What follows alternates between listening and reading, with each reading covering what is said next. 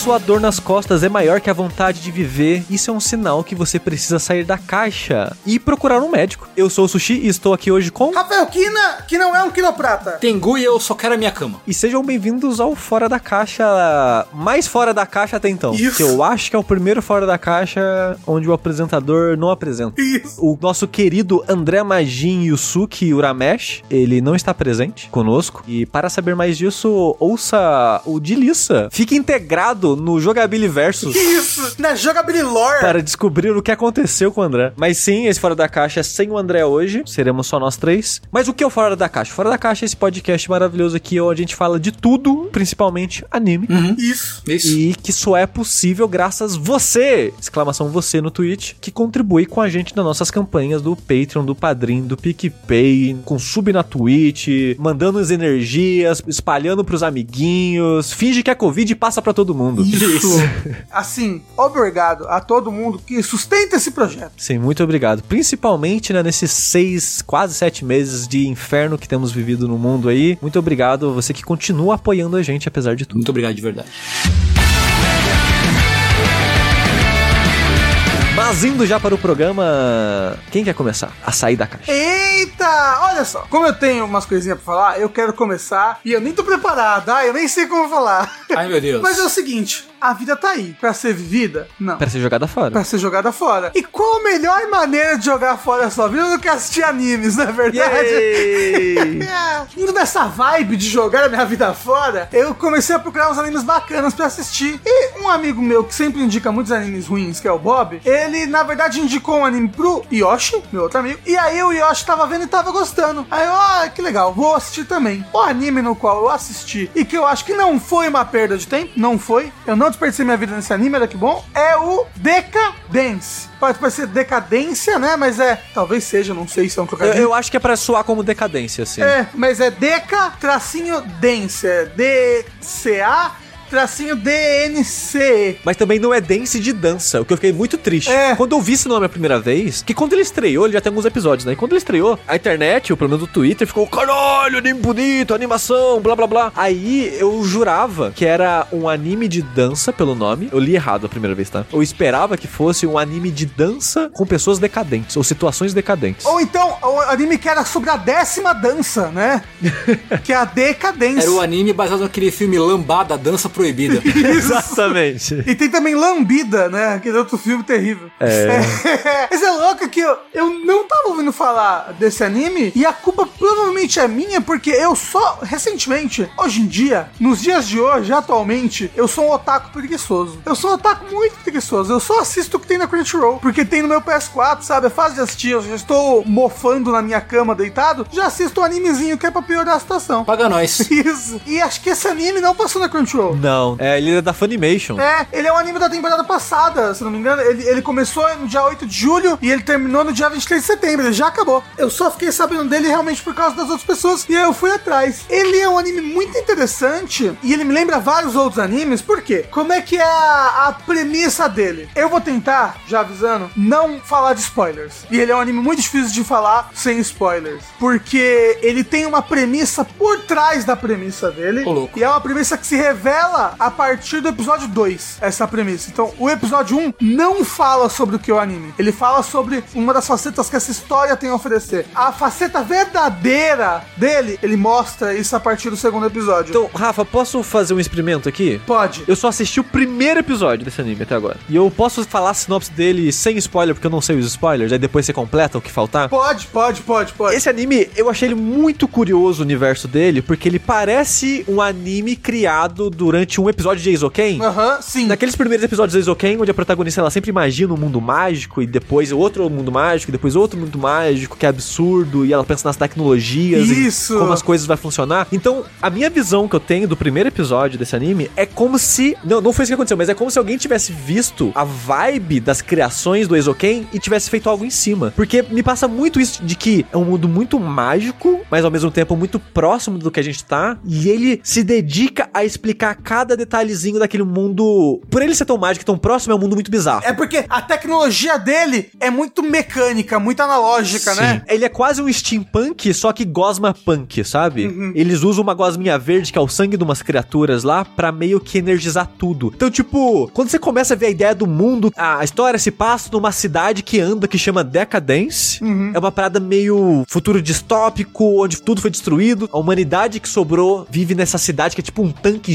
gigantesco que fica vagando pelo planeta. Nem sei se é a Terra, mas por um planeta. E tudo muito mecânico e sujo. E você vai aos poucos aprendendo mais sobre essa cidade. Aí você descobre que existe uma ameaça, meio que uns alienígenas ou criaturas hostis que atacam de tempo em tempo essa cidade. E a maneira que os humanos, as pessoas, sobrevivem a esses ataques é enfrentando elas com as paradas que lembra Shingeki no Kyojin, que é meio que umas mochilas de gravidade que, quando eles ativam essa mochila, faz meio que uma bolha gravitacional ali, onde essa roupa permite a pessoa navegar essa bolha com liberdade e você leva essa bolha junto com você. Na verdade, quem faz a bolha é o, é o bicho, é o monstro. Ah. A mochila permite a eles, dentro dessa bolha de gravidade louca. Navegar por ela, né? É, porque dentro dessa bolha de gravidade louca acabam sendo feitas, tipo, correntes de gravidade, linhas de gravidade. E essa mochila permite eles a, tipo, andar por essas linhas de gravidade. Ah. Isso lembra muito no Kyojin, que é tipo, tem um certo monstro e tem um equipamento que você usa pra lidar com esse monstro, entendeu? Exato, mas e até o sentimento de ser tipo meio que uma mochilinha e algo que dispara você pelo cenário. Isso, lembra, é. não tô dizendo que é copiado, mas lembra um pouco. Mas é muito interessante, aí eu volto pra parada do Isoken, porque ele se dedica a mostrar a pessoa operando isso e mostrar, tipo, como eu tô no primeiro episódio, eu não tinha entendido que era o monstro que criava. A impressão que eu tinha era que a própria mochilinha criava, mas a parada é, a mochila é redonda e ela tem meio que um aspirador nela, que a maneira que eles enfrentam os monstros é colocando meio que umas aquelas seringa de extrair sangue, que a diferença de pressão faz puxar o sangue pra cápsulazinha. É algo desse tipo. Eles colocam meio que uma seringa gigante no monstro, que quando fura eles, eles esguicham o sangue ou uma gosma verde, e a mochilinha aspira essa gosma, que ela é o combustível. Então, quando mostra no primeiro episódio um cara enfrentando os monstros, é muito legal. Ele pulando de monstro em monstro, pegando agulhas que estão flutuando nas gravidades, enfia no monstro e vai pro próximo. Aí pega mais um negocinho que tá flutuando, que alguma outra pessoa atirou e errou. Aí ele enfia no monstro e vai sugando e pulando de monstro. É muito legal. E, tipo, a maneira que eles vendem essa tecnologia, esse mundo, é tão única e diferente que eu já fiquei meio que encantado com o anime nesse primeiro episódio, assim. E ele termina realmente meio que num cliffhangerzinho que eu acho que é o que você vai falar que o segundo episódio apresenta, né? Então, porque o anime não é sobre isso. E isso foi a decepção de muitas pessoas, apesar de que eu acho isso muito interessante. O anime não é sobre essa fortaleza, não é sobre esses monstros, não é esse feeling de Shingeki no Kyojin. O anime é sobre outra coisa que no final do primeiro episódio ele dá uma palhinha. Ele aparece umas coisas muito estranhas no final do primeiro episódio, né? É, assim, é meio que mostra uma cidade diferente, assim. Isso, o anime é mais sobre aquilo, entendeu? Ok. O próprio Decadência, essa cidade, ela na verdade está em volta num plot maior do que ela mesma. Então é bem interessante porque o primeiro episódio dá muitas dicas dessa reviravolta que vem acontecer, mas a partir do segundo episódio eles já jogam tudo na, na tua cara, já, já te explicam tudo muito bem. É tipo, se manter a qualidade de personagens até agora, porque os personagens apresentados no primeiro episódio são muito bons. São muito carismáticos, são muito cativantes, você gosta da química entre eles. São eles os personagens da história, são aqueles ali. Ok. Tipo, tem dois personagens principais. A Natsumi, que é essa menina que você. No comecinho do anime, você vê, tipo, o pai dela numa expedição fora da cidade. Ele encontra uma coisa estranha, ele, ele tá meio que fazendo um, um trabalho de arqueologia. E ele encontra uma coisa estranha, blá, blá, e ela, criança, não era pra ela estar ali junto, ela foi escondida no carro, sabe? E ele, eita, filha, pelo amor de Deus, que loucura. E aí eles estão, tipo, voltando e eles são atacados pelos Gadol, que são essas criaturas que fazem o campo gravitacional. Você entende no primeiro episódio, tipo, ai meu Deus, o mundo deve ter acabado, né? Porque ele é um mundo meio pós-apocalíptico, por causa dessas criaturas, né? E aí uma criatura dessa ataca o carro, aí você tem, tipo, um flash, porque a menina desmaia, né? A Natsumi, e ela acorda, tipo, numa ambulância, assim, tipo, sendo socorrido, o pai dela ainda tá ali, o pai dela, tipo, olha, filha, vai ficar tudo bem, blá blá blá, e a menina perdeu um braço. Ela tá sem um braço, e ela tá, tipo, de boa, aí o pai dela sai pra, tipo, ir atrasar os monstros. Corta 10 anos no futuro, sei lá, agora ela já tem 18 anos, alguma coisa assim. Ela tem, um, tipo, um braço mecânico no lugar, até quase que cartunesco, porque são, tipo, só três dedos, assim, né, né? Parece uns canos. Como é que eu posso explicar? Parece muito a traqueia do meu CPAP, mas não é. então, tipo, uns três canos flexíveis que ela usa como dedo. E o pai dela morreu nesse incidente, na verdade. Ela foi criada como órfã e ela quer muito ser um soldado. Ela é uma tanker. O que, que é um tanker? O tanker são os humanos que vivem dentro do tanque do Decadêncio. O Decadência é essa cidade gigantesca, que é tipo, a cidade é um robô gigante que anda. E todos os humanos vivem dentro do tanque de gasolina da cidade. A gasolina, que no caso, é o sangue dos monstros. Eles usam o sangue dos monstros, dos Gadol, como gasolina. Todos os humanos não, porque tem uma parte nesse episódio que eles mostram um lugar que parece um shopping de rico. Então, mas é porque esses não são humanos. Eles são gears. Ah. Tanto que quando ela vê um gear, ela fala: Nossa, queria ter nascido numa raça guerreira. Saquei. Porque aquela raça não é humana. Os tankers, os humanos, eles fazem só funções mais primárias. Braçais. É, mais funções de manutenção. Eles limpam decadência, ele- eles têm a cidade deles que é toda construída dentro do robô, assim, no, no tanque e tudo mais. Já os Gears, todos os Gears são guerreiros. Os Gears, eles são tipo humanoides, assim, só que eles têm a, a pele bem colorida, assim, tipo um roxo, um verde. Apesar de que tem Gears com pele tipo bege, de vários tons diferentes. São tipo o elenco do Doug, assim. Isso, os Gears são tipo o elenco de Doug Funny. É. E tipo, sei lá, tem 5 mil Gears. E todos os 5 mil são guerreiros. Dos humanos, só tipo 50 humanos são guerreiros. São bem pouquinhos perto da quantidade grande de humanos que tem. E ela quer muito ser uma guerreira, ela quer muito ser uma soldada, ela quer sair em campo de batalha pra lutar contra os Gadol. Só que ela, ela não passa no teste por algum motivo, né? Porque você escolhe a sua função, você dá a sua função e o sistema do decadência, ou as pessoas que regem a decadência, que decidem, tipo, olha, você pode pra essa função, você pode pra essa função. E ela nem recebe resposta, ela não recebe resposta da função dela. Então, o cara que é tipo o professor da escola, por assim dizer, ele manda ela pra uma função que é de limpeza. Ela fica bem triste porque ela queria muito ser uma guerreira, mas aí ela começa a trabalhar com a limpeza do decadência de fora. E lá ela conhece o outro protagonista da história, que é o Kaburagi, que é o chefe dela nesse lugar de limpeza. Porque acontece um ataque de Gadol e você percebe que esse Kaburagi, porque os dois estão limpando ali por fora e eles caem lá pra baixo no meio do, do ataque dos Gadol. E o Kaburagi, ele já foi um guerreiro no passado, aparentemente, porque ele, tipo, ele esbugalhaça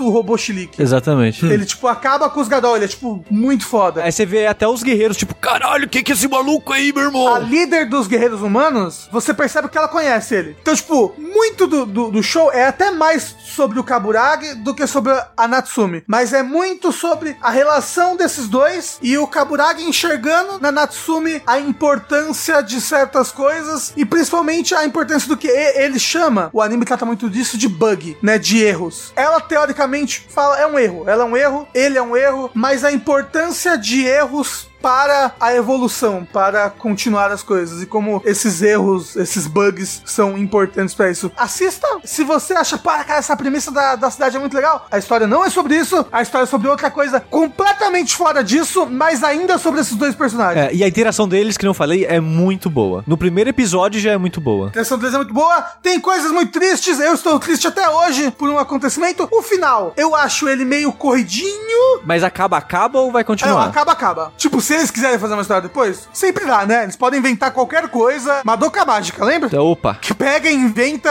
faz um filme lá inventando que, ah, e agora tem esse universo aqui em que as pessoas comem patê de fígado, sei lá. Mas acaba, acaba. Eu acho que ele poderia ter explicado melhor por que que o status quo que foi estabelecido no final é daquele jeito. Porque eu, eu senti que, que certos poderes, certas influências que estavam acontecendo na, na história, certos antagonismos, como que eles foram combatidos? E eu fiquei meio que sem entender isso. Mas é um final bonitinho, é um final bacana, ainda triste por alguns acontecimentos, tipo, triste não porque, ah, isso foi ruim, mas triste porque, ah, não, que coisa triste que aconteceu aqui, entendeu? Aham. Mas, tipo, porra, achei muito, muito legal. E Rafa, você também achou a cara da Trigger? Achei, eu achei que tem muito momento dele que lembram meio, tipo, Tengen Topa, assim. Nossa, é muito. Porque, tipo, como o Decadência é um robô gigante, e ele é um robô gigante e ele luta, né? Tipo, às vezes aparece um Gadol gigante. Não, ele dá um soco que pulveriza o bicho. Então, tipo, ele meio que se arma, tipo aqueles brinquedos, Tengu, que você apertava assim e, e sai um punho assim, moing. Aham, aham, aham. Ele faz tipo isso, só com uma versão anime legal. Pode crer. Então, tipo, ele usa a gasolina que fica no, no- no tanque onde os humanos moram, dá um super socão, tipo um pistão. Puf, o bicho gigante. Então, É, Assim, a gente tá falando do primeiro episódio, mas como o Rafa falou, o primeiro episódio não é tudo, mas é tipo, é muito engraçado que a maneira que ele derrota o monstro é usando o próprio monstro contra ele, porque eles jogam, tipo, no monstro gigante um milhão de fios que vai puxar o sangue do bicho pra encher o tanque. Isso. Pra gastar o sangue do próprio bicho pra dar o socão nele. É bem legal. É muito legal o, o tanque transformando pra virar. Porque o, o tanque normalmente ele parece meio que, lá, uma torre de Babel, né? Ele é algo que vai afinando e subindo assim. Uhum. Aí quando ele vai dar esse socão, ele meio que transforma, né? As coisas mudam de lugar, encaixam e giram e coisa. Aí ele vira meio que um punhozão com um foguete atrás, assim. É, é, é bem foda, ó. Eu recomendo. É. Não acho que a premissa do primeiro episódio é a premissa do resto do anime. A premissa do resto do anime é outra coisa. Mas eu achei bem bacana. Eu fiquei, tipo, bem preso no anime. Porra, animes são legais. Oi, ó, Tengu. Tem uma personagem que ela é mais sexy e tudo mais. E o peito Uhum. dela é mais proeminente. Mas, assim, eu acho que é um anime sem it. Sem momentos que fica, tipo, main gazing na personagem principal. Inclusive, a personagem principal Sei, sei. não é nada sexualizada, ao meu ver. Se foi, eu não percebi. Tipo, achei isso muito legal. Gostei pra caralho. Que bom, legal. Então não parece a Trigger. Retira o que eu É. disse.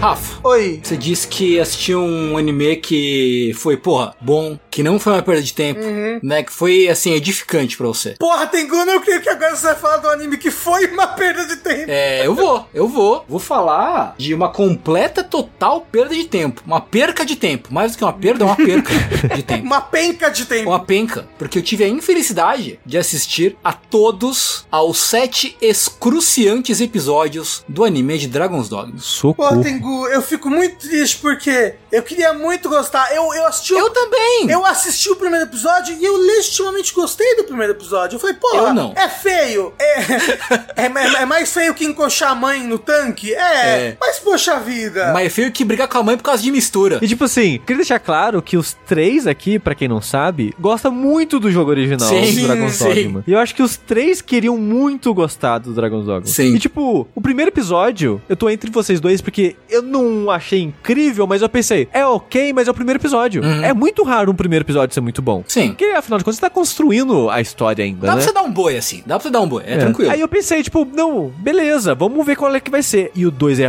bem ruim, o 3 é terrível e eu parei de assistir. Então, eu parei de assistir um 3 também, porque o 3 é terrível. O 3 é péssimo. O 3 é muito ruim. É, mas vamos lá. Primeiro, Tengu, você assistiu em que idioma? Eu assisti com áudio japonês. Eu assisti com áudio japonês também. Eu comecei a assistir com áudio em inglês, também. mas a atuação em inglês é muito ruim, né? Eu, eu vi muito pouquinho, tipo, a gente só viu o começo, tipo, ai caralho, precisa trocar o áudio. E a gente trocou pra japonês e assistiu com o áudio em japonês e a legenda em português. Eu também. Você sabe o que é engraçado? Hum. Como eu tava assistindo ele com áudio em japonês, a Netflix achou que eu queria assistir tudo com áudio japonês. É, acontece Aham. isso depois, né? Então, Pode aí é foda que, tipo, eu entro na Netflix, aí começa o trailer de Enola Holmes. Em japonês. Aí começa o Sherlock, Enora, onde eu tô, Atashiwa, babá. E, tipo, É. e eu tipo, caralho, o que que tá acontecendo? Aí vários trailers em japonês. Foi a mesma coisa comigo. Porque o que acontece é que a gente tá acostumado, sei lá, ver anime, por exemplo, e colocar o áudio em japonês. Mas o áudio japonês é o áudio original. É. Então a Netflix entende, beleza, você quer o áudio original. Porém, no Dragon's Dogma, pra Netflix, o áudio original é o inglês. Sim. Uhum, sim. Então quando a gente mudou pro japonês, ela pensa, ok, acho que ele quer assistir tudo e nesse outro idioma que não é original, que é o japonês. E pra mim foi a mesma coisa. Eu, ué, por que, que os trailers estão em japonês? O que aconteceu? Eu, ah, É. tá, foi o Dragon's É Dogma. muito engraçado. Aliás, a Agnes estava vindo comigo, né? Ela começou, nossa, né? Que esquisito, tá tudo em japonês agora. Nossa, será que vai estar tudo em japonês? Será que o RuPaul vai estar do lado em japonês? Aí ela botou lá e, tipo, e não tá. Infelizmente, não, Ah, não tem ia RuPaul's ser Drag Race engraçado. dublado em japonês no Netflix. Porra, queria, agora é um desejo meu. Não é? Enfim, Dragon's Dogma é um jogo da Capcom, que todos nós três gostamos muito. E o anime de Dragon's Dogma, ele é uma recontagem. Ele é e não é. Porque a premissa básica é a mesma. Porque qual é a premissa básica? Tem um dragão que ele aparece às vezes e bota pra fuder. Isso. E ele bota pra fuder e ele rouba o coração de uma pessoa. De um cara, cobre o coração. Ele falou: Ó, seguinte, agora tu vai ter que vir atrás de mim, pegar seu coração de volta. Falou, valeu, e vai embora. E aí todo mundo tem muito medo do dragão, porque o dragão é muito foda, é muito destruidor, não sei o que, blá blá blá blá. O cara que teve o coração roubado pelo dragão, ele virou a Risen. Que eu esqueci como ficou. É tipo, ressurgido, não. Isso, é uma parada dessa. Levantado, pirocudo, alguma coisa assim é da tradução. Isso, eu re- acho que é o ressurgido. Que ele tem um peão, né? Um pom, que vai servir a ele ali e tal. Ele comanda uma legião no jogo, pelo menos. Comanda uma legião de pons, né? Desses peões, pra enfrentar o dragão. Que esses peões são quase que. São outra raça. São humanos sem alma. É. Eles parecem humanos, mas na verdade não são humanos, né? Eles são seres de outro plano, né? Tanto que quando você traz eles, vem meio que de um buraco negro, assim, e cai Isso, é. É. na terra. No jogo, pelo menos, É, né? no jogo, no No jogo. anime, ela, ela não aparece de um buraco assim? Não? Não, não lembro. Eu acho que ela só aparece, tipo, olha, eu sou um Ah, pau e vou ajudar você. Ok. Ela meio que aparece andando só, eu acho e tal. No jogo, o dragão vem, ataca a cidade do protagonista e tal, rouba o coração dele e vai embora. No anime, ele meio que, tipo, aparece, destrói a cidade, mata a mulher do protagonista, mata o, o filho adotivo, entre aspas, do protagonista, bota tudo pra fuder. E aí, o lance é que no jogo é um lance mais de heroísmo, né? O protagonista, ele tem esse lance do dever dele, de recuperar o coração dele, que ele quer proteger também a- as pessoas do, do mundo, da vila dele e tal, então por isso que ele quer matar o dragão. É, dito isso, ele é um protagonista silencioso no jogo, né? Silencioso, sim, sim, sim. No anime, ele é um cara que ele quer se vingar. E o anime trata muito de como, ah, ele quer se vingar e a vingança vai corromper ele. E ele vai ficar cada vez mais monstruoso, enquanto a Pawn vai ficar cada vez mais humana. E isso nunca é tratado de uma forma interessante durante a, durante a série. A, a impressão que eu tive, Tengu, falando nisso, Hum. é que ele queria ser Berserk. Então, qual é o lance dessa série pra mim? Ele quer ser Berserk, ele quer ser, sabe o que? Game of Thrones. Ah. Ele quer muito ser uma série adultona, medieval. Caralho, mas é isso mesmo, porque aquele episódio 3, puta que pariu, é muito mamãe, eu quero ser adulto! É. Para! Para, eu quero sentar na mesa dos adultos! Por algum motivo, a abertura é tipo uma música medieval instrumental genérica, com tipo caveiras e fazendo coisas, que por algum motivo que eu não sei porquê, cada episódio ele tem o nome de um pecado capital. E são sete episódios. Cara, não e- tem nada a ver com nada, nada, nada, nada, zero coisas. Enfim. Mas ó, a abertura é desse jeito porque é um contrato da Netflix com o Satanás. Todas as aberturas da Netflix tem que ser assim. Olha a abertura de Daredevil. É. É, sempre é uma estátua num lugar escuro rodando, com, sei lá, sangue caindo, Nossa. rachadura suja. É sempre. Todas as aberturas da Netflix são assim. Tem a ver com a Xuxa Que também. preguiça, que preguiça. Satanismo é bom, mas porra, né? Faz direito satanismo, né? Faz um bagulho mais, mais legalzinho, assim. Super preguiça disso. Cada episódio é meio que temático de um pecado capital. Nem que eles tenham que forçar isso ao Cara, último. forçadíssimo, forçadíssimo, díssimo, díssimo, assim, pra caralho, assim. É muito tirado do cu. E, cara, assim, por que que Dragon's Dogma, o jogo é tão legal?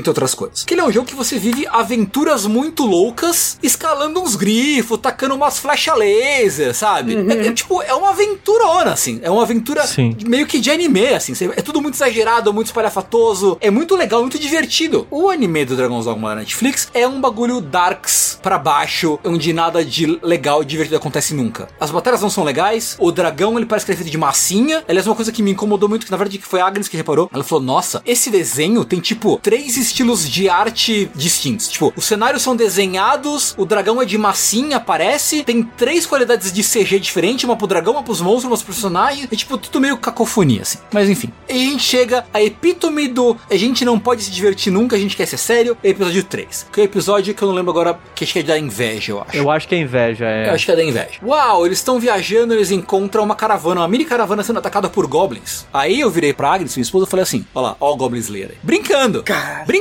Tipo, ó, é, ó o Goblin Slayer aí. Porque os goblins estão atacando uma moça em cima de um cavalo. Eles estão cercando ela, né? Aí eu falei: Hahaha, olha, olha lá. No instante seguinte, os goblins derrubam o cavalo, derrubam a mulher e rasgam a roupa dela. Eu falei: Ah, não, você tá de sacanagem. Não, comigo." e aí ela fica com os peitos Balançando. E aí, tipo, olha como é sexy ser estuprada, sabe? É. Obrigado. Parabéns, anime. Parabéns. Cara, e eu tipo, mano, você tá de sacanagem comigo, cara. De onde veio isso? Tipo, qual é a necessidade? No jogo não tem absolutamente nada disso, sabe? Aí depois ela vai pelada e abraça o protagonista, tipo, ah, você me É. salvou, esfrega os peitos nele. Tipo, acabou de passar um trauma de quase morrer, ser estuprado e sai dando em cima do cara, sabe? Não, e, e, e na frente do noivo dela, tipo, É. tudo ela fica fazendo na frente do noivo dela, tipo, eu quero muito dar pra aquele moço. Ah, agora eu quero dar pra aquele moço. E ela fica, a culpa é sua porque você é fraco, você não me defende. Nossa cidade inteira morreu, só sobramos nós dois. Mas o que eu quero é dar pra todo mundo porque É. eu sou adulta. Quem escreveu essa personagem? É, ela já deu pro guarda, o guarda comeu ela várias vezes, aparentemente, tipo, fica implícito isso. O marido chorando, sabe? É, tipo, um pouco bizarro. E aí tem o plot que eles têm que fugir, eles vão enfrentar um grifo, eu acho, se não me falha a memória. E aí, do nada, do nada, enquanto o ressurgido tá enfrentando o grifo com os soldados, né, com os dois cavaleiros lá da capital que tem que escoltar a mulher e o marido de volta pra, pra cidade, a mulher e o marido estão meio que sozinhos, e aí os goblins voltam, né? Os goblins voltam pra atacar. E aí, tipo, ah, o cara ele é meio medroso, ele tá com uma espada, mas ele é medroso. Aí a mulher fala, ah, me protege seu bundão do caralho. Alguém fala, pra ele, ah, você tem que acreditar em você mesmo, acredita em você, o poder do amor. Aí ele, não, eu vou acreditar. E aí o cara vai e chacina os goblins. Porra, louco. A história vai ter um final feliz. Assim, Deus sabe como! É. Sendo que ele não, ele não sabia manejar uma espada 5 segundos É, atrás. sim. Mas ele chegou e chacinou 20 goblins de uma vez. Super foda-se. Só aceita. Aí a, a moça vai abraçar o cara, vai agradecer ele por ter salvo. Aí o cara vai e enfia a espada. Fala, ah, eu te salvei, agora você vai É, morrer. e aí, não, e aí, tipo, não, eu vou te matar, porque agora você, assim, você vai ser minha pra sempre. Eu, tipo, hum. Sabe? Ah. Quem foi o adolescente que escreveu isso? É, e aí ela falou: Ah, seu bobinho, mas eu sempre fui sua. Eu, tipo, oi? Que- quem escreveu essa história? Sabe? Que maluquice é essa? Aí, aí ele se mata depois e tal. Aí, tipo, ah, meu Deus. E aí, as outras pessoas ficam, tipo, olhando assim, ah, porra, que Ele, terrível. ah, o que eu fiz? Eles falam pra ele, porra, seu vacilão, você matou ela, ela sempre te amou. Estava claro e óbvio que ela sempre te amou. Tipo, oi! Que? Vocês estão tudo loucos, sabe? O que, vocês beberam, É entendeu? porque tudo é muito adulto. É, e aí, tipo, tem um episódio que eles vão pra uma caverna que é uma mina de. de que eles mineram, entre aspas, mineram, eles escolhem um fungo que é uma droga, né? E aí, quando eles chegam na cidade, é uma cidade dentro de uma montanha. Aí eles vão, tem gente fumando droga, e um cara fumando e transando com duas mulheres peladas. Ah, ah, ah. Aí tem um episódio depois. Como que- eu sou adulto. Tem um episódio que é da, da luxúria, que é uma sucubus. Ah, aí tem a cena da sucubo pelada, tentando transar com o protagonista. Cara, que preguiça dessa porra, cara. Que troço odioso, sabe? Não, eu acho que caiu a minha ficha, tipo, meu Deus, o que que está acontecendo no final do segundo episódio. Uhum. Porque o segundo episódio é, oh não, eles encontram uma menina que ela tá presa, como se a vila dela tivesse oferecido a ela pra ela ser, tipo, um sacrifício. Uma oferenda, um sacrifício. um troll. É um troll, né, aquilo? É um cíclope, É um eu ciclopes. acho. É o Ciclopes, isso, isso. Então ela ela é o sacrifício pro Ciclopes. Eles vão lá e, tipo, salvam ela e afugentam o Ciclopes. Alguma coisa assim. Isso, isso, isso. Aí chega lá na vila, devolvem a criança pra vila. Aí, tipo, ah, meu Deus, você devolveu a nossa filha. Ah, que bom. Aí chegam as pessoas que são, tipo, capangas do Lorde da vila e falam: Não era pra isso acontecer, agora você vai ter que dar toda a sua comida pra gente. Aí eles dão a comida, tudo bem, blá blá blá blá blá. A moral é que, tipo, a vila tá toda passando fome, enquanto o Lorde da vila tem comida pra caralho. Tipo, paga o capanga com muita comida e riqueza. Tipo, ele é muito rico enquanto todo mundo é muito pobre. Tudo bem? Tudo bem não, mas Não, você entendeu? Tudo bem, tipo, a plot Sim. nesse momento. Faz sentido. Já vi isso em muitos animes. Aí você até descobre, tipo, olha, na verdade ele estava controlando o Ciclope de alguma maneira, tipo, deixando o Ciclope fazer vítimas manter o controle da população pelo medo. Tá bom. O que acontece no final? O Lorde morre, ele se livra no Lorde de alguma maneira. E aí você pensa, agora a vila vai todo mundo ganhar, vai ter comida. O, assim, o, que- o que acontece, Rafa, ele expõe pra Vilo as merdas que o Lorde fez, que o Lorde manipulava o Ciclope Ah, pro é. Ciclope. Então, tipo, era uma parada que ele mesmo criou, tipo, uma ameaça que ele criou, que ele Sim. fingia proteger as pessoas para as pessoas darem comida pra ele e ficar nessa mentira. Isso. Aí O herói expõe essa mentira e fala: Eu não vou te matar. A vila faz o que quiser com você. Aí corta a vila, tipo, trucidou o cara, torturou, crucificou, tacou fogo nele vivo e todo mundo da vila virou um monstro ganancioso que quer comida. E, tipo, aí mostra a família boazinha do começo toda. Ah, vou roubar comida. Tipo, com Não. cara de vilão babando e enfiando comida na cara. Não, não, e aí, tipo, e aí mostra, tipo, que todo mundo da vila começou a se matar pra pegar a comida que tava na mansão do Lorde, aí todo mundo saqueando tudo e se matando, e tipo, caralho, é a visão que o conservador imbecil tem de um Riot, Do sabe? pobre, entre aspas, o pobre selvagem, né? É, pode crer. Não, e tipo, a visão que eles têm de uma manifestação, sabe? Parece, tipo, É, quebrou sim. a janela do banco, são todos selvagens. Olha só, se você tirar o rico que tá controlando todo mundo, é só um bando de selvagens se matando. Quando, tipo, ninguém se organizou pra, não, vamos dividir todas as. Sabe? Tipo, É. eles só ficaram todos muito loucos e animalescos e foram comendo e matando uns aos outros. Aí o nome do episódio é Gula. Gula, é. Tipo, e isso, isso nos últimos, tipo, 5 segundos de episódio. É. tipo, ele força, ele força essa plot toda nos últimos segundos do episódio. É uma merda. É muito adolescente, cara. É muito limitado, É adolescente. muito, é muito limitado. Todo o lance da história é o protagonista perdendo a fé na humanidade. Aham. Ai, perdi, foi pro Twitter, ai, perdi a fé na humanidade. Porque eu vou dar um spoiler, vocês se importam, vocês, vocês Não, dois. por favor, não. Então, se você não quer spoiler, ouvinte, pula pro próximo bloco. É, e se não tivesse ficado claro, a gente não recomenda, não assiste Não, isso, não, não, perca não. seu tempo. Não perca seu tempo. Olha, a gente vai falar de spoilers do anime, mas eu, eu também vou mencionar alguns spoilers muito grandes do jogo. Então, caso você não queira ouvir esses spoilers, quando a gente começar a falar de spoilers, pula aí pro próximo bloco.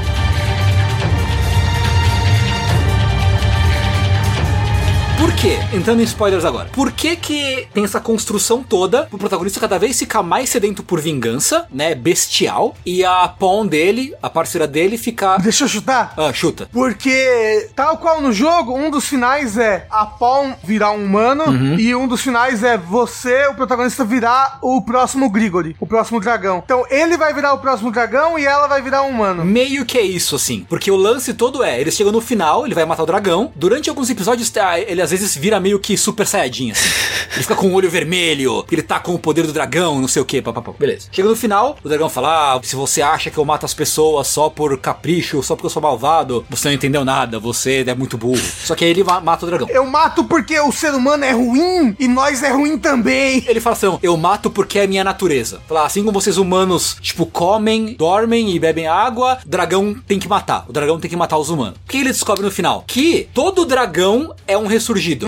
E aí o lance é que se ele mata o dragão por vingança, por ódio, ele vira o próximo dragão, né? E aí o que acontece? E eu achei meio bosta isso. Isso torna o Grigor um personagem menos interessante pra mim, porque no jogo ele é um filho da puta. Tipo, o dragão, ele é um dragão que é muito foda. Por ele ser muito foda, ele é muito entediado e ele quer brincar com os humanos. Ele acha que os humanos são meio que brinquedinhos pra ele. No jogo, É. o Grigori tá fazendo isso mesmo. Ele tá procurando pessoas pra continuar o ciclo de Deus. Uhum. Sim. Quando ele ataca as vilas, ele ataca essas coisas, ele tá procurando possíveis Arisen, Uhum. né? Tanto que ele te transforma no Arisen porque você luta contra ele, você consegue Sim. machucar ele, né? E tudo mais. Inclusive, acho que aquele momento me- meio que ele ataca no começo, ele era um Arisen e ele acabou de ressurgir. Porque a mesma cutscene dele surgindo, se Uhum. Aham. você vira um dragão, você vê aquela mesma cutscene. Sim. Né? Então ele acabou de virar um dragão, ele tá meio louco, frenesi, ele acorda, se transforma no Arisen, continua os passos dele, que é encontrar alguém, um candidato a Sovereign, alguma coisa assim, né? Que é o nome de Deus. E pra você ser um candidato a Deus, você tem que vencer ele, você tem que recuperar o seu coração, né? Então, sim, todos os dragões do jogo são Arisens. Todos eles têm a, a cicatriz no peito, porque eles são Arisens. Aham, aham. E fala bastante sobre esse ciclo. No jogo, nenhuma das ações que ele toma são porque ele é mau. É, sim. Ele toma essas ações porque faz parte do papel dele em continuar o ciclo, né? The Eternal Return, né? Que eles no jogo. O ciclo, o ciclo eterno de deuses substituindo uns aos outros. Sim, sim, sim. E é isso, tipo, e a temporada acaba com o ressurgido virando Grigori indo embora.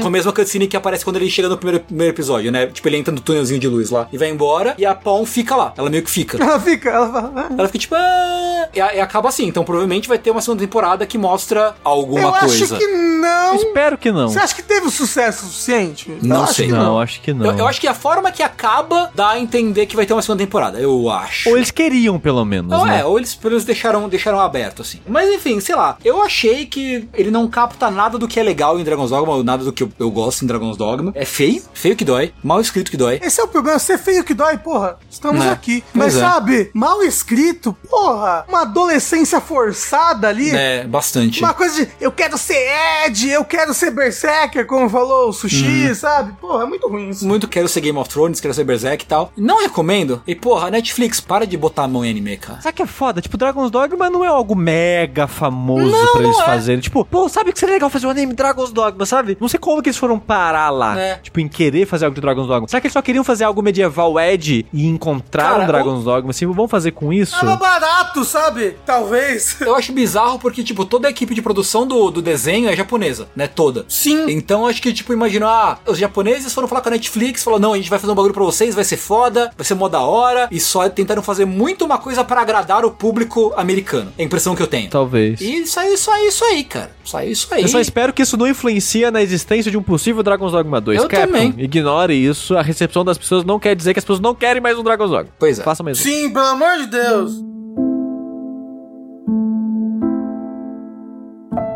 Oi. chega de falar de coisa ruim. Por favor, me dá um livramento aí, Rafa, por favor. Vamos falar de coisa boa, vamos falar de coisa bem escrita, de verdade. Eu tô até, tipo, nervoso pra falar sobre essa série que eu assisti, porque eu gostei demais, eu gostei demais, e eu quero fazer jus aos sentimentos que essa série me deu. Hum. Sei. E aí eu fico nervoso, que, tipo, meu Deus, eu preciso conseguir expressar isso em palavras, em áudio, em podcast. E ela chama o herói do escudo. Sim, nossa, é um novo crossover entre o herói do escudo Goblin Slayer. Não.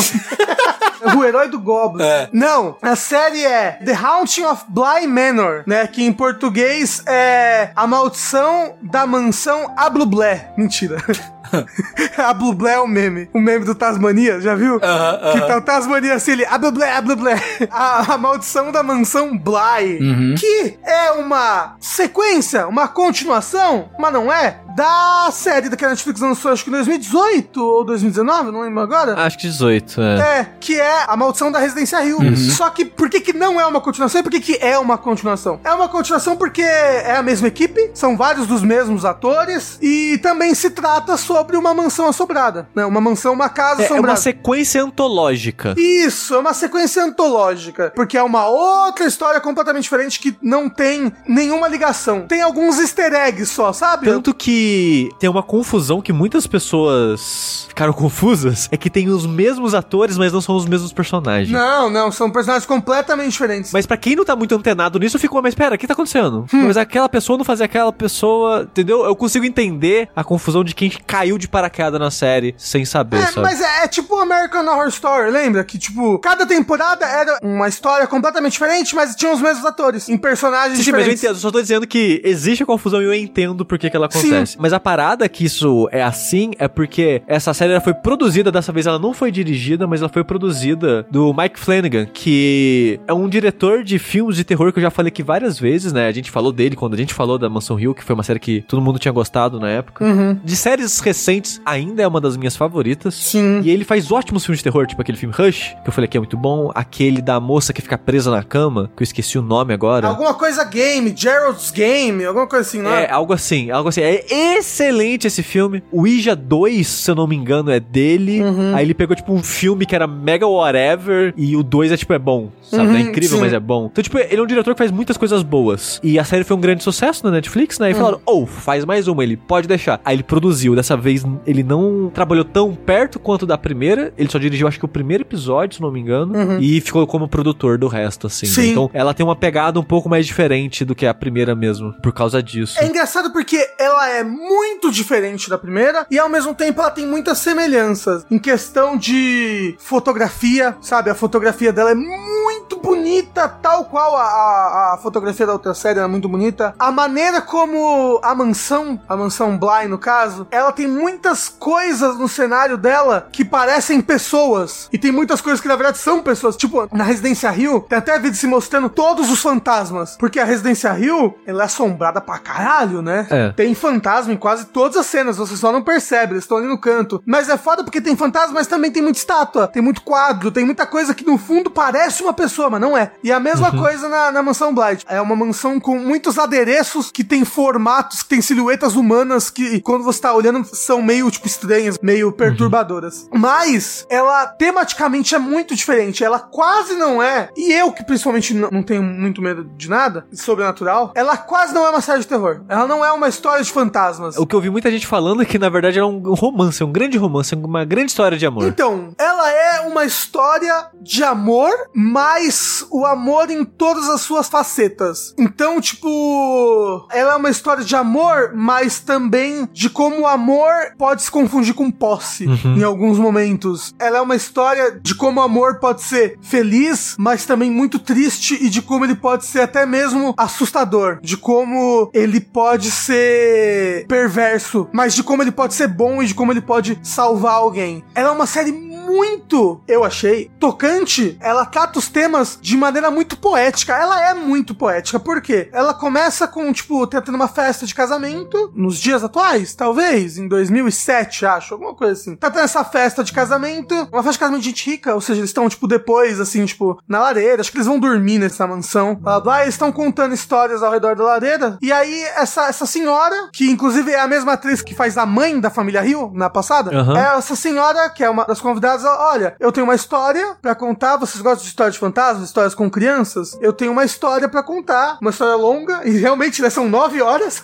porque são nove episódios de uma hora cada. Eu tenho essa história pra contar, e tem fantasmas, e tem duas crianças bem especiais. Então, a história, vários momentos, ela tem narração. Ela vem a voz dessa mulher que está contando essa história, de alguma maneira. Então, tem momentos muito poéticos em que ela, ela fala as coisas de maneira muito bonita e sublime. Tipo, o jeito como ela narra, como ela explica alguns acontecimentos. A história também é baseada em outro lugar, né? Porque a Residência Rio é baseada, se não me engano, num filme antigo. Isso. Eles têm muita, muitas referências a, na Resident Evil, a Stephen King, as coisas assim. Sim, sim, sim. E essa série, ela, inclusive, tá, tipo, no começo, assim, tipo, baseado nas obras de Henry James, um escritor naturalizado britânico, ele nasceu nos Estados Unidos. Ele escrevia essas histórias, que são histórias de terror, né? Ah, então não é baseada em uma história, é baseada em várias histórias. Não, não é baseado em uma história. Ele é mais baseado em uma história específica dele, que eu esqueci o nome. Tanto que cada episódio tem o nome de uma história dele diferente. Ah. Tipo,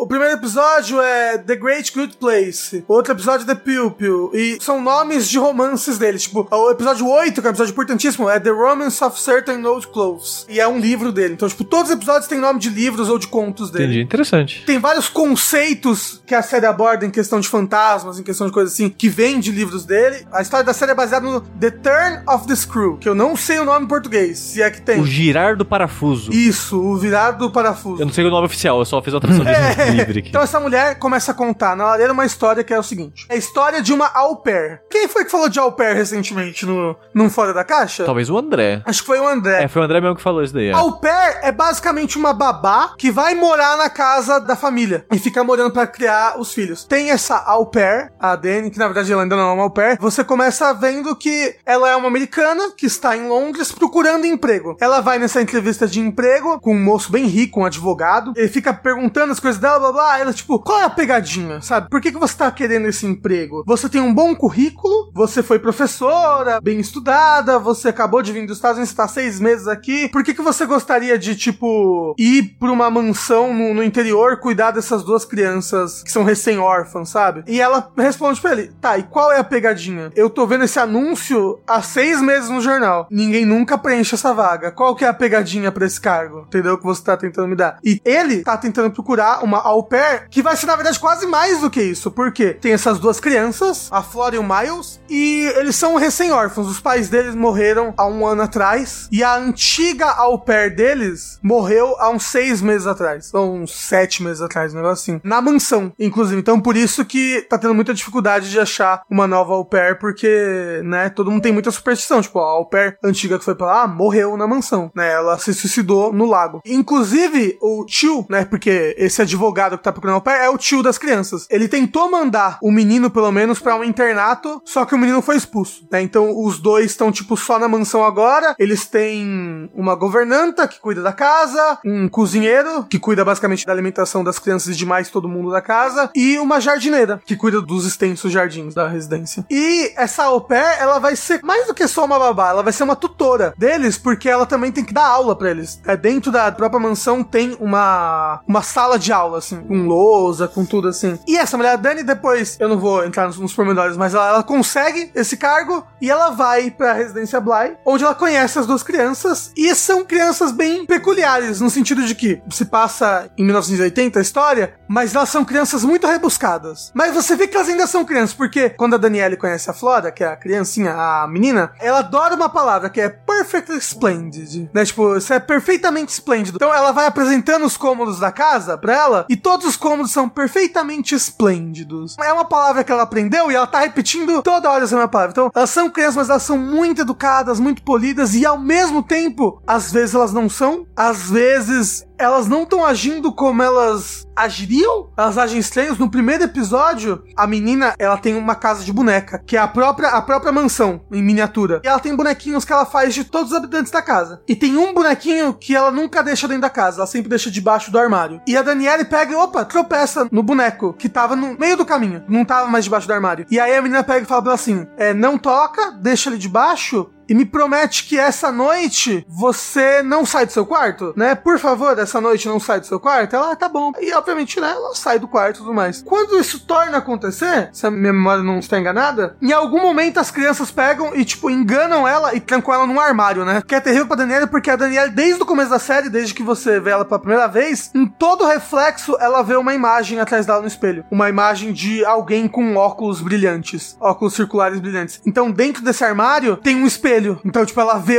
a pessoa lá, ela entra em pânico, ela tapa o espelho, ela fica chorando ali por várias horas, aí as crianças abrem e deixam ela sair algumas horas depois. Então, tipo, existe muita contradição na maneira como as crianças agem. Elas são muito fofas, mas ao mesmo tempo elas não estão sendo elas mesmas em algum momento, ou elas estão agindo de maneiras maldosas, aparentemente. E uma coisa que eu gosto demais, que eu gostei muito dessa série, é que ela é muito bem escrita, que as coisas são muito bem amarradas, quase como livros do Stephen King. Uma coisa que me lembrou é várias falas, várias coisinhas que certos personagens falaram em alguns momentos, dão não só dicas para coisas do futuro, mas são importantes tematicamente dentro da série. Tem um momento em que ela tá indo pra mansão pela primeira vez e quem pega ela na estação é o cozinheiro. E ele fala como, tipo, nossa, essa cidade aqui no interior, as Bly, é como se ela fosse um poço de gravidade. Tipo, as pessoas ficam presas aqui porque elas nascem, crescem, moram, vivem, reproduzem e morrem aqui. Tipo, as pessoas não saem daqui. Essa palavra que ele fala, poço de gravidade, é um conceito muito importante pra uma coisa que acontece depois da série. E, tipo, é engraçado que ele fala isso no primeiro episódio. Depois, com as mesmas palavras, alguém vai falar aquilo e é uma coisa super importante. Então, tipo, as coisas são muito bem amarradinhas e muito bem explicadas. Acho que até a falta do terror da série nesse sentido é porque tudo é muito explicado. Normalmente a, gente fica com medo porque o sobrenatural não é muito bem explicado, né? Falando sobre isso, Rafa, sobre ser bem explicado, você acha que o ritmo da série é bom? Eu amo. Nossa, eu amei, eu amei. Ele é um ritmo bem parecido com Residência Hill, que é um ritmo lento. As coisas acontecem lentamente. E é um ritmo que me lembra ritmo de livro, né? Ritmo de vários livros de terror que eu gosto demais. E eu amei o ritmo da série. Eu acho que ela consegue ter o tom que ela tem e consegue tratar de assuntos e ser sutil nesses assuntos porque ela toma o tempo que ela precisa tomar para fazer as coisas. Eu aposto que muita gente vai dizer, ah, cara, o ritmo dela é lento, mas eu não consegui parar de assistir. Eu assisti quatro episódios num dia e aí no dia seguinte eu reassisti o quarto episódio. Caralho. E aí assisti os outros cinco, assim. Então, tipo, eu fiquei preso na série, assim. Eu perguntei porque eu não assisti ainda, mas eu amei Residência Rio. Uhum. Só que a recepção da série tá muito negativa. Pelo menos pra mim parece muito negativa. Porque eu só vi pessoas criticando até você e o Bruno elogiarem. Não, nossa, que loucura, porque eu só vi pessoas falando bem. É, eu só vi gente falando dela pra falar mal. Pra falar que tá muito lento, que não acontece nada, que não tem terror, que ficou decepcionado por ser muito foco em história de amor. E várias críticas espalhadas assim. A Residência Rio é lenta, entre aspas, mas todo episódio tem muita coisa acontecendo no sentido de evolução dos personagens e coisas do tipo. Mas, Ela não. idem, idem, ela tem muita evolução. Todo episódio acontece muita coisa. É uma hora de episódio e uma hora muito bem aproveitada. Ela rarissimamente tem, tipo, momentos de contemplação, por exemplo, que eu acho que são coisas importantes nas histórias, mas são coisas que é difícil de agradar o público, né? Momentos de silêncio, contemplação, que eu acho que são coisas que deixam o ritmo mais lento. E ela não tem isso. E no geral, eu não ligaria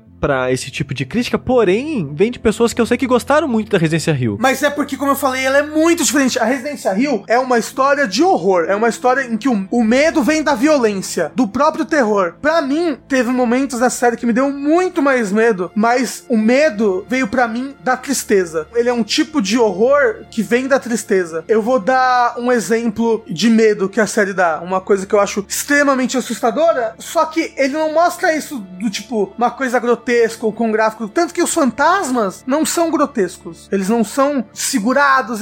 Raramente. Tem esse personagem, o cozinheiro, e ele é um cozinheiro muito bom. Ele é formado em Paris, ele trabalhava em restaurantes em Paris. E por que que ele tá nessa cidadezinha do interior? A mãe dele tem demência. A mãe dele tem 65 anos e tem uma demência muito forte. Eu não sei se é Alzheimer, não sei o que é. E ele tem que cuidar dela. E muito parte do horror da história dele, do medo absurdo que dá isso, é o quanto ele tá perdendo essa pessoa que ele ama. A mãe dele nem aparece na série. Você só sabe disso da mãe dele, você ouve ele falar. E você, você percebe as facetas do amor. O quanto o amor deles é forte e o amor ao mesmo tempo pra ele, como ele fala, ela é o meu fardo a ser carregado e eu vou carregar até o final, entendeu? Eu vou cuidar da minha mãe até o final dela. Por mais que isso esteja me prendendo aqui nessa cidade, por mais que eu não possa estar seguindo a minha vida há cinco anos que eu tô cuidando dela, por mais que, entendeu? Aham. E é assustador, é uma situação muito assustadora, é uma situação que me deixou muito em pânico, só que não é um fantasma gritando na sua cara, entendeu? Eu acho que a série não tem um jumpscare, mas ela tem isso, ela fala muito sobre amor e sobre perda, sobre perder alguém. Todo mundo na, na série perdeu alguém. Perdeu os pais, perdeu alguém que amava, perdeu um namorado, perdeu a família, a esposa. E a série é sobre isso, é o ciclo triste e assustador de perder alguém que você ama e ao mesmo tempo você se perder nisso. É uma série de chorar, no final das contas. Mas, eu, como eu falei, é, ela é uma série em que o terror vem disso. Vem dessas situações de perda e de tristeza da vida. E isso para mim é tão mais real do que um fantasma gritando na sua cara, sabe? Ah, não, mas, é- mas isso é real. Isso acontece todos os dias. Fantasma não acontece Então, porra. mesmo os fantasmas, eles estão nessa prisão do amor, nesse ciclo da perda e do amor. De verdade, eu acho que eu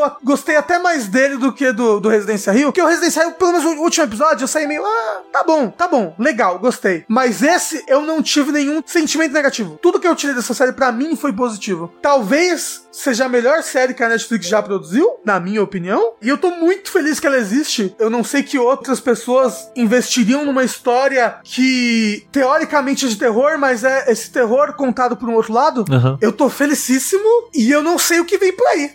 Se é que vai ter mais coisa dessa antologia, porque uma coisa que eu tinha muito medo era disso, né? Tipo, dele ser um repeteco da primeira série. Sim. Tipo, ah, porra, o que mais você pode contar sobre uma, uma casa mal assombrada, sabe? E não conta muita coisa. É bem louco, é muito bom. Só como eu falei, ele explica todas as regras absolutamente tudo. Tem episódios que são importantes, episódios 5, ele apresenta uma mecânica, por assim dizer, uma mecânica dessa história. E é importante você entender essa mecânica, porque ela é uma história que eu acho que se você não estiver prestando muita atenção, você não entende as coisas que estão acontecendo. Porque o passado e o presente se misturam muito facilmente, por assim dizer. Tem coisas que são o presente, tem coisas que são o passado, e tem coisas que são o presente e o passado ao mesmo tempo acontecendo. E você consegue tirar informações sobre o presente e sobre o passado de uma mesma cena, que mistura os dois. E isso é, é muito impressionante. Ela é muito bem escrita, muito bem dirigida, muito bem atuada, os atores são maravilhosos. Eu tô felicíssimo, eu queria muito que vocês assistissem. Eu não sei se é o Cup of Tea de vocês, mas foi demais o meu. É, Rafa, eu queria dizer que eu coloquei aqui Bly Explained e explicado no YouTube e tem milhares de vídeos explicando o final da série. Ou seja, ela não falou bem o suficiente. Cara, mas peraí, tem gente explicando o final de filme da Marvel de herói, Não, não, bicho. Eu, tô, eu, tô, eu, só, eu só tô zoando só. Porque teve uma matéria, não sei se vocês tropeçaram nisso, que apareceu pra mim no Twitter, e a nossa bolha de Twitter às vezes se intercala. Uma matéria séria falando que essas paradas de coisas explicadas na internet está matando o raciocínio das pessoas. que as pessoas agora não param pra analisar e absorver nada. As pessoas assistem uma série de 20 episódios numa sentada e depois vai no YouTube pra alguém explicar pra ela, pra daqui 5 segundos ela ver uma outra série e jogar toda aquela informação já fora. E ninguém nunca mais absorve nada da existência de Ah, nada. logo se vê, né? Logo se vê. Todas as informações estão ali. Se alguém quiser ver um End Explained, a pessoa vai só falar as coisas que já foram ditas. Quem vai repetir o que a série já É, falou. vai repetir o que a série já falou. Até porque, tipo, o episódio 8, que é o penúltimo episódio, ela é uma grande explicação que você nem precisava dar. É uma explicação que você não precisa dar. Então não tá perfeita a série. Não, não é que tá. É uma explicação que uma, uma série de terror não explicaria. Não explicaria, mas ele vai lá e explica, tal como um conto de fadas, a origem de coisas que você não precisava saber, mas que são muito belas, entendeu? E que é engraçado como elas cruzam tematicamente com tudo. Entendi. Porra, assiste aí. Eu, Rafa, eu te odeio porque eu já tava satisfeito em não assistir ela, porque existe muita coisa no mundo. A, Tha- a Thalissa, Uhum. tipo, ela quer assistir várias coisas e quero ver muitas coisas, aí tem pessoas recomendando coisas. Eu falo, existe muita coisa no mundo. Não dá pra ver, não dá mais pra ver tudo. Não dá. você tem que escolher o que você vai ver. Sim. E eu já tinha escolhido não assistir essa série. Assista. Assista. Agora eu fico assim, será que eu assisto essa série? Talvez eu deveria assistir essa série. Assiste, mas, tipo, vocês têm que ir com a cabeça de que não é terror, não vai parecer um fantasma gritando na minha cara, não vai. Eu, tudo bem, sendo bom, eu não ligo. Não, eu acho que é ótimo. eu acho que ela, ela seria mais de mistério do que terror. Drama e mistério, porque você fica muito. Hum, por que isso tá acontecendo? Como isso aconteceu? Hum, entendeu? Mas, ó, presta muita atenção em tudo que todo mundo fala. Tudo tem um motivo. Olha aí. Todas as explicações, amo. Muito bíblico, algumas coisas também gosto também. Eita. Por favor, assistam. Com coração aberto. Indo da- do medo ao riso, né? Os opostos da- do espectro da emoção. Todos os sentimentos humanos. Não é. O ser humano é um ser com muitos sentimentos, né? A gente foi pra vários sentimentos hoje. A gente foi pro anime, aí o foi pra esquecimento raiva, anime. aí foi pro medo É. e agora vai pro riso. São sentimentos tristeza, raiva, alegria e anime. A anime é a bolha da tristeza. Exatamente. Mas eu queria falar rapidinho de um programa que eu tô reassistindo, na verdade, com a minha esposa durante as nossas refeições. É um programa bem antigo já. Ele é uma versão americana de um programa britânico que chama Whose Line Is It Anyway? É tipo tipo, de quem é a fala agora? A gente tá vendo a versão americana, que é a versão que eu já conhecia, que ela começa em 98, na verdade, e existe até hoje. Até hoje? Até hoje, ainda, ainda, ainda passa, Rosana Mas trocou todo mundo, né? Não, só trocou o Drew Carey. Saiu o apresentador e trocou. Agora é uma moça. Sabe a Tyler? Que apareceu na Ubisoft ah, porra, e tal. sei, sei. E faz um tempo já que ela tá apresentando. A gente tá reassistindo desde a primeira temporada, né? É uma série de episódios de 20 minutos, mais ou menos, que ela é toda sobre comédia de improvisação. Você tem um apresentador, que antes era o Drew Carey, aí depois virou a Aisha Tyler. Ele apresenta e tem quatro comediantes, né? Tem o elenco fixo, que é o Wayne Brady, Ryan Styles, o Colin Mocker, que eles são extremamente engraçados todos eles, e um convidado. Nossa, deve ter um deles que deve ser uns senhorzinhos hoje em dia, né? Sim, o Colin Mocker acho que tem mais de 70 anos já, eu acho. Eu, eu botei imagens no Google e realmente tem um moço que é bem senhorzinho, nossa. Tipo, e parece que é mais velho, mas tem 60 anos, 62 anos, o Colin Mocker, que ele é o mais o calvo. E o que que é? Basicamente, é como se fosse um game show. Ele fala aqui no começo do programa que é o programa de tudo é inventado e os pontos não importam, né? Porque tem várias provas, vários jogos, e no fim cada um ganha uma pontuação. No fim a pontuação não importa, porque é o apresentador que escolhe quem ganha no final. São cenas que eles inventam na hora, que ele fala na hora, e é tudo em base de improvisação. Então, por exemplo, tem um, um jogo, aliás, que chama Moving People, que é sempre o Ryan e o Colin. Eles ficam parados, o apresentador chama pessoas da plateia para vir participar, e eles só podem se mexer quando os caras da plateia mexem os corpos dele. E eles têm que, falando a cena, o Drew Carey fala: Ah, vocês são dois esquiadores que estão apostando uma corrida, e vocês têm que improvisar a cena, enquanto as pessoas da plateia mexem os braços e as pernas e tal. Então eles têm que ir, baseado no movimento dos caras da plateia, e fazendo a cena, tem um, um vai e vem com o que tá acontecendo, assim. Outra cena é tipo, cenas do chapéu. Que ele pega um chapéu, puxa, ah, vocês estão fugindo de um prédio em chamas. Aí, tipo, eles têm que fazer a cena do prédio em chamas. E se a pessoa não consegue fazer a cena, ele, ele buzina e troca o, o comediante. Ou tem tipo, ah, só pode falar em forma de perguntas. Então eles têm que conversar só em perguntas. É bem engraçado, assim. Tem alguns quadros musicais. É, lembra aqueles comerciais do 1406? Não sei quem tem idade para lembrar disso, mas. 1406? É, que tipo, ah, a gente vai vender para você uma compilação de vários CDs de músicas românticas, ou de música não sei o que. O apresentador vai pra plateia, ah, falem aí uma, uma profissão que normalmente não se cantam músicas a respeito dela. Falar, ah, lenhador. Aí tá bom, vocês vão falar sobre as... Ah, deve ter música de lenhador, sim. É, então. É, a safada, na hora de levar madeirada. É de lenhador essa música. É do lenhador, por exemplo. Mas naquela época não existia, Ah, é. que é 20 anos atrás. Então vocês vão falar da música do lenhador. Aí tem dois comediantes que falam, ah, os lenhadores, essa classe maravilhosa, essa profissão que tem muitas músicas sobre lenhador. Aí ele fala, ah, uma das minhas favoritas é um sucesso do, do funk A Hora da Madeirada. Aí eles passam pro outro comediante, que é um cara de música, que é o Wayne Brady normalmente, e ele tem que improvisar uma letra de música sobre, sobre lenhador, cujo tí- título é Levar Madeirada. Então tem tipo, é, é improvisação de tudo. E é muito, muito engraçado. São os barbichas americanos, Tengu. Eu ia falar que tudo que você tá falando, os barbichas trouxeram pro negócio deles, né? Tipo, porque obviamente os barbichas se basearam em vários negócios de improv americano. Uhum. Sim. E você lembra como é que era o nome do show dos barbichas? Era só isso, barbichas? Eu acho que eram os barbichas mesmo, não é sei. improvável, né? Cenas Ah. improváveis, alguma coisa assim. É, não sei. Mas assim, obviamente, comédia de improvisação não é novo, e nem naquela época era novo, mas é muito legal como é tipo é um game show de improvisação na hora, assim, com várias temáticas bizarras, às vezes dá errado, às vezes eles dão risada porque eles não conseguem pensar em nada. Mas assim, é muito legal. O lado ruim, qual é o lado ruim disso? É um programa do fim da década de 90. Uh! Então, assim, certas sensibilidades de comédia, você fica meio tipo, hum, sabe? Então, tem muita piada machista, por exemplo. Não chega a ser misógino, eu acho. Pra minha sensibilidade, não chega a ser ofensivo, mas você fica tipo, ah, ok. É uma piada de 20 anos atrás, sabe? Mas tem muito mais piada que não é disso do que é disso. Então, acho que o o saldo ainda é positivo. É tipo eu vendo Seinfeld de Catalista uns dois, três anos atrás, eu tava aí, caralho, né? Porra. Comédia é uma parada que envelhece, né, gente? É, mas eu ainda acho que o Rusline, eu acho que ele envelheceu em grande parte, na maior medida ele envelheceu bem. Eu acho. A gente tá conseguindo se divertir em tipo, pega pra assistir, sei lá, uns dois episódios enquanto almoça, enquanto janta e tal. E ainda é bem divertido e é muito impressionante, especialmente os quadros musicais, de tipo, rimar e fazer música improvisado parece extremamente difícil. Porra, tá sendo bem legal. E eu recomendo, a gente tá agora no fim da segunda temporada. Tem quantos episódios cada? Varia muito. O primeiro acho que tem 20, a segunda tem 30, e aí depois vai, vai diminuindo com o tempo, assim, tá? E depois cresce de novo. Não foi sequencial, né? Essas, essas temporadas. Foi, nunca parou, se não me falhar a memória. Porque eu tô vendo aqui, os Lines It Anyway Uhum. é de 98. Isso. E tem 16 temporadas. Pera. É, talvez, então talvez tenha parado em algum momento aí. Talvez tenha parado, realmente. Mas o contato que eu tenho com esse programa é que passava, acho que na Sony, É, na TV Sony. a cabo. Isso. E eu assisti isso quando eu tinha, sei lá, 15, 16 anos. Uhum. E na época eu não tinha me pegado. Uhum. Eu assisti, lá, uns dois, três episódios e fiquei, ah,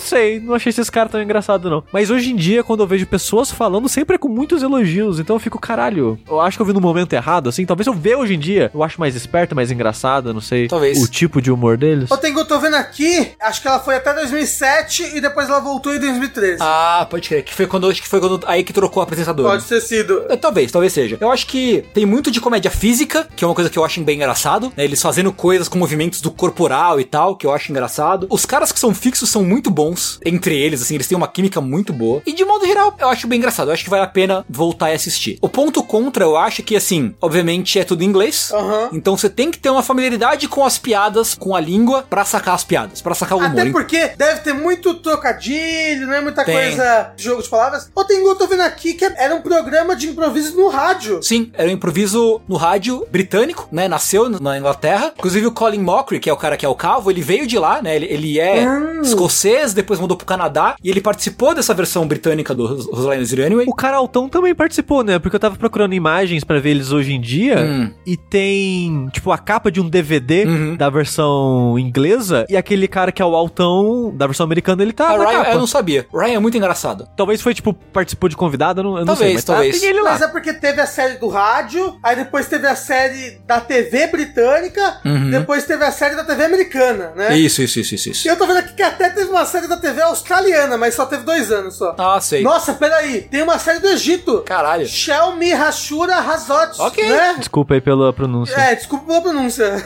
De 2000 a 2001 e depois de 2006 a 2007, da TV, né, TV egípcia. Excelente. Bom, então tá aí. Existe a barreira da língua e a barreira do humor meio datado em alguns momentos. Mas a pessoa pode começar assistindo pelo mais recente, né, também. Pode. Eu não sei o quão bom é. Não vi as temporadas que são mais recentes, né? Então eu não sei, não sei dizer se é bom. Mas as antigas eu acho que o saldo delas é positivo ainda. Então fica a recomendação do Roseline Zero Anyway. Não sei onde dá pra assistir legalmente hoje em dia. Não sei. Eu acho que não tem nenhum serviço de streaming. Então talvez você tenha aqui, né? Por meios escusos. Mas fica a recomendação mesmo assim. Antes da gente pro último bloco, eu gostaria de falar rapidamente, rapidamente, rapidamente dos novos animes que estão vindo aí nessa temporada. Que estão vindo com tudo! Uou! Essa temporada, inclusive, que eu tô achando muito melhor que a anterior, mas talvez porque eu só acompanho pelo Crunchyroll e eu não tava gostando da temporada anterior. Olha só, dos animes que eu estou assistindo dessa nova temporada de animes, me perguntaram o que é uma temporada de anime, Tengu. Você consegue explicar isso pra alguém leigo? Porque eu me embananei toda. Eu falei, tipo, o que eu tentei explicar que é o seguinte: se convencionou, por algum motivo no Japão, lançar e terminar animes no mesmo período de tempo. Cara, temporada, uma season, é uma estação do ano. Na TV, lá fora, né? Não, não no Brasil. Se divide coisa por estação de ano. Então uma temporada é mais ou menos três meses de exibição de alguma coisa. Mas, tipo, porque são empresas diferentes. Tipo, vo- você não vê, tipo, a Globo e a Record começando e terminando uma novela no mesmo tempo, entendeu? Uhum, Aqui cada um começa e termina o seu próprio programa a hora que quiser. Sim. Né? Eu acho que com seriados também é assim. É, aqui ninguém se importa. Lança seriados da temporada. Não, não, o seriado é assim sim, Rafa. Por isso É? que as temporadas das séries chamam temporadas. Porque, como o Tengu tava explicando, a diferença é que no Japão, os animes, é basicamente temporada mesmo. É, Tipo, são os animes do verão, os animes do inverno, os animes do outono e por aí vai. As séries nos Estados Unidos, eles tinham as temporadas e as mid-seasons. Que nas temporadas principais, que eram, sei lá, duas estações principais, que era mais do final e começo do ano. Que é quando o pessoal tá de férias, né? Na verdade, férias lá no meio do ano, né, pra eles. É. É, pra gente é no começo É que é um ano. período menor, né? Mas aí, esse é o período do prime time, né, que eles falam, que são as séries principais, são as séries de grande sucesso, sei lá, Lost na época, Breaking Bad na época. É, então as séries grandes passavam nesse período. E a mid-season era o intervalo, porque as séries normalmente tinham uns 24, 25 episódios, que era metade do ano, e a outra metade do ano eles colocavam testes, séries menores, que era um período que aparentemente as pessoas assistiam menos televisão por algum motivo. Então eles colocavam séries menores que às vezes faziam muito sucesso lá e virava a série principal. Por exemplo, Seinfeld. Seinfeld lançou como uma série pequenininha de três episódios na mid-season, fez muito sucesso e acho que a partir da terceira virou série principal no- na temporada principal. E mó louco, né? Que fez sucesso, tipo, amor sem graça. Mentira! Tá É. A Mel espumando nesse momento. É. E o anime, isso é mais recente, eu acho, de temporadas e animes. Assim, desde que eu sou adolescente é temporada. Temporada. É, porque assim, temporada, como a gente conhece de série, anime é recente. Porque a produção antigamente era vamos fazer e vamos. Aí nunca mais vamos parar, realmente. Se vai ter 20 episódios, a gente vai fazer 20. Se a gente for fazer 50, vai fazer 50. A gente não para no meio. Sei lá, em 2008, 2007, alguma coisa assim, que começaram a quebrar as temporadas. A primeira anime de temporada que eu assisti foi Fate Zero. Hum. Porque ele foi quebrado em duas temporadas. Ele teve aquele primeiro arco que termina num cliffhanger desgraçado e ficou um tempo sem, aí voltou depois, continuando de lá até o final da história. E foi aos poucos ficando mais comum e até hoje em dia é o contrário, é raro um anime que não para mais. Graças a Deus, né não? Até anime, sei lá, Kimetsu no Yaiba, se fosse há 10 anos atrás, ia ser igual One Piece. Vai até não aguentar mais e mete filler pra conseguir acompanhar. Hoje em dia não, Não. tem mais isso. Vai até alcançar o mangá, e aí você inventa um final muito louco, que vai todo mundo vai odiar. Mas aí você inventa um final só pra você. Por, por exemplo, Shokugeki no Soma, é, Attack on Titan, são animes que antigamente, há uns 10, 15 anos atrás, seria é, alcança, ou inventa um final, ou inventa filler. Igual o, o Fullmetal foi. Igual, igual um anime que eu amava, que era a Ono Exorcist. Que eles inventaram um final só pra acabar o anime. O Mag É. meio que inventou umas coisas pra acabar também. Mal bosta isso. Sim. Então, tipo, hoje em dia tá mais comum esse esquema de vamos fazer 12, 20 episódios e parar. Ano que vem a gente volta com mais. Aí a temporada dos animes no Japão são realmente as divisas das temporadas, que são aí três meses, né? É, no ano. Então tem muita temporada de anime no Japão. Não para. É muito louco. Mas começou a temporada nova e com ela novos animes. Yes! E eu estou assistindo dois novos animes dessa temporada. Alguns eu tô esperando acabar pra ver se eu assisto tudo de uma vez, outros eu simplesmente não aguentei e tô vendo semanalmente. O que, que eu tô esperando acabar? Talvez aquele do é errado pegar meninas numa dungeon 3. Ah, não, Rafa. Porque eu vi a primeira e a segunda temporada. Eu odiei a Por que, segunda. que, por quê? Porque era um Isekai. Só que não é Isekai, na verdade. Mas é nojento também? Igual é nojento. É nojento no sentido de que, tipo. Pô, mas ele tá indo pra terceira, né? A personagem principal, a deusa lá, ela usa um barbante no braço, um barbante que, tipo, fica preso nos dois braços dela. Tipo, vem aqui, passa no meio do tronco e prende no outro braço. Que é pra quando ela levanta os braços, o peito dela levantar junto, entendeu? Ai, meu Deus. Ela fica, ah, é nojento, é extremamente é, sexista.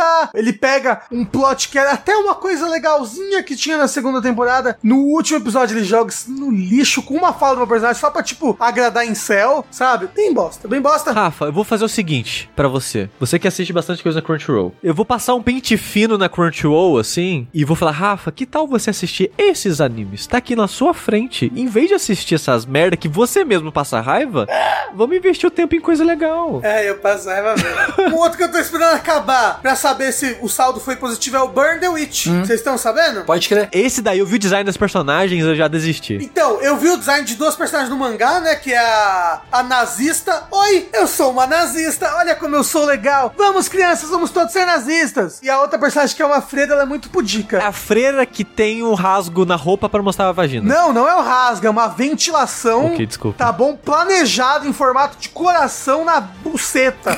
que é pra ela respirar por ali, entendeu? É uma freira com um coração na vagina, na roupa, no lugar só pra ficar com a calcinha de fora. Assim, é muito ridículo. Por isso tô esperando pra ver se o salto vai ser positivo. pra Eu assisti, kkk. Ele é do mesmo criador do Bleach, né? Isso. E é louco que ele é um mangá que está sendo lançado em temporadas também. Eu quero que mangás, mais mangás sejam assim, sabia? Ia ser muito melhor pra, pro ritmo da história, Saúde das pessoas. pra saúde dos autores, sabe? Ia ser muito melhor pra tudo. Então, agora sim, os dois que eu estou vendo de verdade. É, primeiro, Jujutsu Kaisen, né? É aquele que a Panini mandou Quatro volumes pra você. quatro volumes pra, pra mim, mandou três volumes pra pessoa. Mandou pra todo mundo essa porra. Todo mundo que já foi assinante da Panini, a Panini mandou. Ele me lembra muito Bleach, porque ele é meio que tipo Japão moderno, tem esse moço, esse adolescente muito foda, que vai lutar contra o sobrenatural, contra yokais, contra monstros. Mas a premissa dele é que, tipo, tem este jovem de cabelo meio rosa, que ele é tipo um super-humano, basicamente. E é louco que eles meio que até tratam isso como piada no começo, assim, tipo, o professor de educação física quer muito que ele faça as coisas, ele, ah, não quero. Aí ele, ah, tá bom, vou. Aí ele, tipo, corre 100 metros, aí, tipo, meu Deus, ele correndo 19 segundos. Aí outra pessoa, ah, mas o recorde mundial não era 23, aí, ó, tipo, é meio que uma piada. Tipo, ele é um jovem muito, muito foda fisicamente, só que ele não quer saber nada disso. Ele só quer saber de relaxar e ficar de boa. Ele tá nesse clube, porque, né, no, no Japão, o pessoal vai pra clubes, né, depois da, horário de aula, pra ficar fazendo coisinhas. Coisinhas não é sexo, gente. Já tem que forçar as pessoas a socializarem. Isso. E aí, no caso, ele participa do clube do sobrenatural. Que nem é um clube de verdade, porque Precisava ter no mínimo três membros. Ele entregou a inscrição dele e aí o professor foi lá e mudou pra educação física, sabe? A inscrição dele sem ele deixar. Tipo, é bem louco. Mas acontece que ele pega um objeto amaldiçoado, aparentemente tá na escola, num lugar, porque eles têm que fazer alguma coisa pra mostrar que o clube está produzindo, né? Pra ele existir. Então eles pegam esse objeto amaldiçoado e ele está cuidando do avô, que tá bem ruim no hospital, é a única família que ele tem e tá pra morrer. Enquanto esses amigos dele estão lá no, no colégio depois da, da aula, tipo, já de noite, vendo esse objeto amaldiçoado. O avô dele morre, spoilers do primeiro episódio. Só que o avô dele fala: Ô, pô, você é uma pessoa que tem tanto potencial, usa esse potencial pelos outros, sabe? Tipo, com grandes poderes vem grandes responsabilidades, o avô dele fala pra ele. Uau. E acontece que esse objeto amaldiçoado que os amigos dele estavam brincando lá na escola realmente era amaldiçoado, olha só que coisa. Era uma maldição tão forte que ela atrai outras maldições pra ela. O anime trata maldições meio como monstros, sabe? Como yokais. Então, tipo, aparece uma maldição lá e esbugalha os amigos dele. Eu não lembro que, que situação em que ele, ele acaba indo pro colégio também. E lá, quando ele chega, tá uns amigos dele sendo esbugalhados pela maldição e tem um moço lutando contra as maldições. Contra essa maldição que tá esbugalhando os amigos. Ou ele sumona uns lobos, umas coisas assim pra lutar com ele. Porque você só consegue atingir uma maldição com a sua própria maldição. As maldições, pelo visto, são tipo frutos dos sentimentos, esse tipo de coisa. Então é um Pokémon. Então, não, porque a, a maldição pode ser uma faca, por exemplo, entendeu? Pode ser um objeto amaldiçoado. Você não precisa ter a sua maldição. Mas, tipo, se eu tenho uma faca amaldiçoada, eu consigo bater numa maldição com essa faca. E o que acontece é que ele fica, eu não lembro como, sabendo que se ele comer o objeto amaldiçoado que ele achou na escola, ele vai ter poder de maldição pra poder combater a maldição. E aí ele come, ele fica amaldiçoado e mata a maldição. Só que ele fica amaldiçoado, ele fica possuído por um espírito maligno. E basicamente é a premissa do que aconteceu até agora, porque só tem três episódios. Ele agora está com esse espírito extremamente maligno dele. É um espírito de um moço que tinha quatro braços, então ele tinha 20 dedos das mãos. Uhum. E ele comeu um dos dedos. E ele aguentou. Ele não foi possuído pelo espírito. Ele consegue liberar o espírito quando ele consegue. Isso é extremamente raro de acontecer. O normal a se fazer, porque tem essa. Como se fosse essa escola, essa organização que lida com as maldições, que é. Eles usam Jujutsu. Eu não sei o que é Jujutsu, mas eles usam isso. O normal a se fazer seria matar ele, porque quando você mata, a maldição grande da pessoa morre junto. Aí ia matar ele, pelo menos esse um vigésimo da maldição do moço ia sumir com ele. Só que eles decidem fazer o seguinte: como ele é um, um recipiente muito poderoso, eles dão a escolha pra ele. Ou você morre agora, ou você tenta fazer algo de bom aí, que é come todos os dedos amaldiçoados pra você comer a maldição por completo e aí a gente mata. Aí ele decide que ir por isso. Aí ele nunca vai comer nenhum mais os dedos e vai ficar por isso Não, mesmo. porque quando eles acharam outro, outro dele, ele foi lá e comeu. Tipo, na hora. Agora o propósito dele é: ele foi pra essa escola de Jujutsu, em que só tem três alunos contando com ele, pelo menos na, na classe dele. É uma escola que me lembrou muito Shokugeki no Soma, porque é tipo nas montanhas, sabe? Tipo, é um templo antigo. E agora é achar esses outros dedos pra absorver a, a maldição por completo e morrer e matar a maldição junto. Ele tá bem bacana, ele não teve Eti, não teve Mengaze até agora, que é bem legal. Ele tá bonito de arregaçar, tá muito, muito bonito. A engine dele é muito boa. Eu acho que se a gente fizer um top engines, eu com certeza que quero trazer a engine dele pra vocês assistirem. Tá, tipo, vale- valendo a pena. Ele tá divertido, ele tem ação bacana, ele tem uns personagens maneiro, ele tem um pouco de queerbaiting, pelo que me falaram. Não sei em que momento, mas queria que fosse só queer, sem ser baiting. Infelizmente, queerbaiting é tudo que a gente vai ter. Por enquanto, tô recomendando. Tá bem bacana Jujutsu Kaisen. Vale os quatro capítulos que você recebeu? Ah, o- os quatro mesmo, né? Sim. Porra, vale? Eu posso, por exemplo, enfeitar uma parede com as páginas dos quatro capítulos, entendeu? Vou rasgando todos os olhos, fazer uma bela parede Ó, enfeitada. mais seis, Rafa, você junta a maldição inteira, hein? Porra!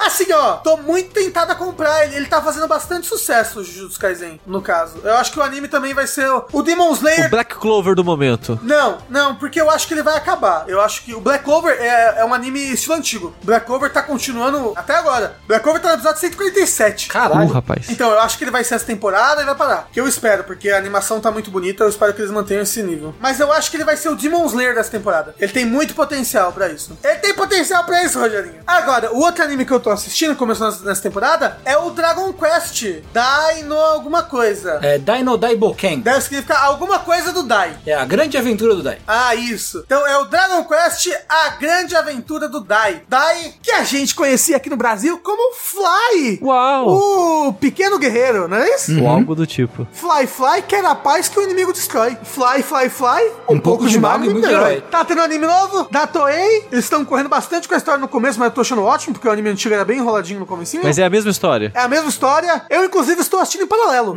Eu assisto um episódio do anime novo, aí assisto os episódios equivalentes do anime antigo. Aí assisto no novo, assisto o equivalente do anime antigo. Como tá o, a equivalência, assim, de um pro outro? Por exemplo, você sabe o episódio 2? Sim, sim, sim. Que chega a princesa, eles vão pra caverna, o Dai luta contra o robô.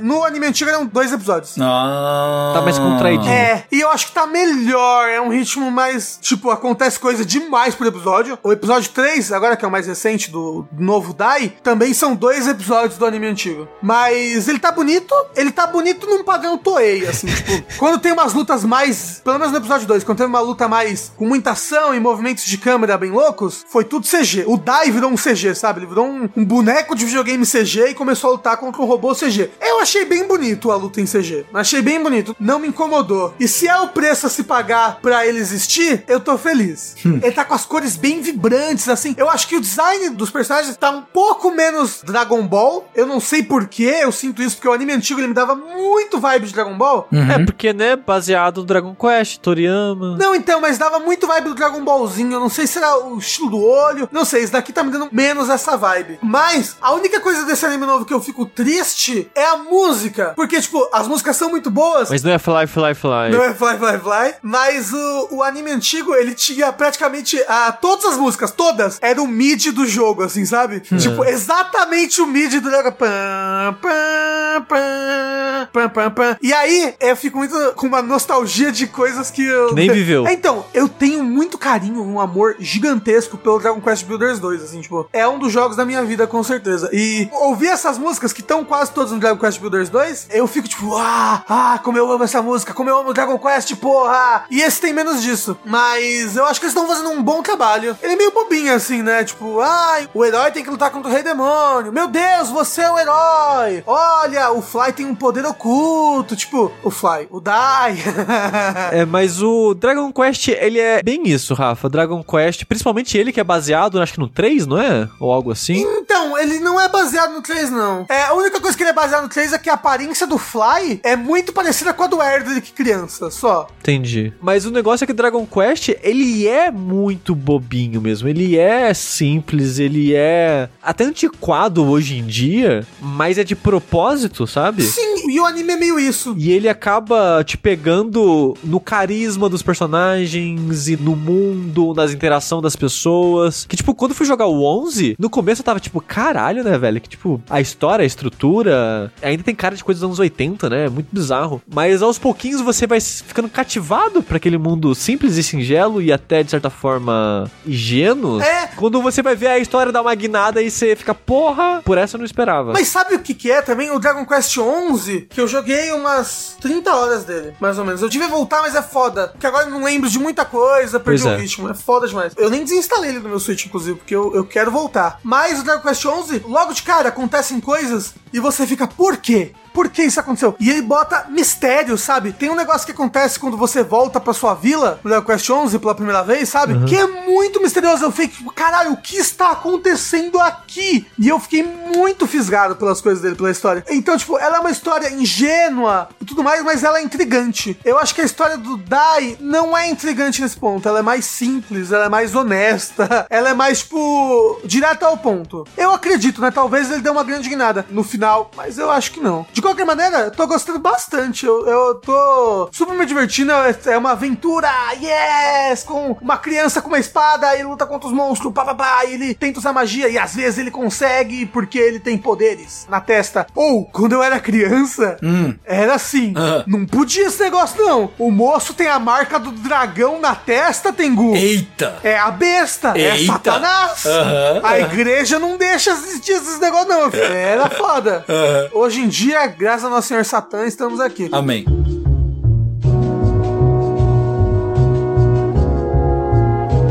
E graças a nosso senhor Satã, eu venho lhes trazer a, a palavra do pirata que estica. Eita! Como vocês ouviram no último Fora da Caixa, eu fui acometido pelo One Piece. Tudo um plano de André Campos, Pois é. que fez um saideira só pro sushi ser acometido por One Piece. Pois é, porque no último Fora da Caixa eu comentei sobre o arco de Skype que eu tinha terminado e tava começando o Water 7.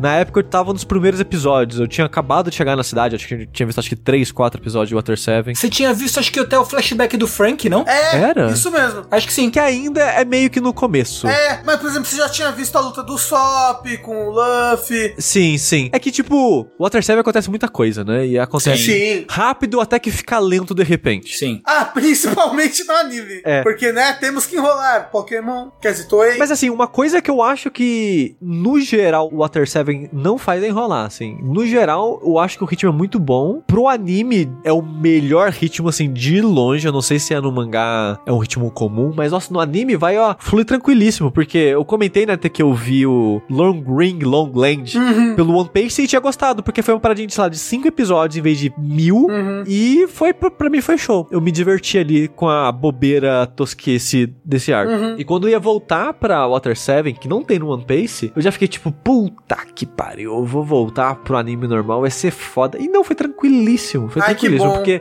esse arco no anime talvez é o supra-sumo, assim. Tipo, do que eu vi até agora, tranquilíssimo no anime normal. Mas é e eu não vou mais saber dizer porque eu vou parar de assistir o anime normal, vou ver só pelo One Piece agora. Graças a Deus, que bom, que bom. É. Porque olha só, eu acho que em questão de enrolação, Só aumenta. de Thriller Bark pra frente, só aumenta. E aumenta no nível de, tipo, ficar, sério, 15 segundos assim, tan, tan, tan, tan, tan, tan, tan. E aí cada de um personagem é outro. Tan, tan, tan, Aí o Chopper de boca aberta, parado. Misericórdia, hein? Olha só, é que foda, porque é da última saga mais recente. Até o anime atual, que tá bem mais bonito do que antes, tá com umas animações. Você tá assistindo o anime atual? Eu só, eu só leio mangá e vejo as lutas. Ok. Mas até o anime atual, eu tô vendo cenas, tipo, olha como eles enrolaram aqui. Caralho, quando eu falei, tem uma cena que é o Luffy e o outro moço dão um soco e se cruzam. E é uma página dupla do mangá. No anime, eu acho que sem sacanagem, é uns 30 segundos. Isso. Porque eles dão um soco, aí fica raio preto. Bzz, bzz, bzz.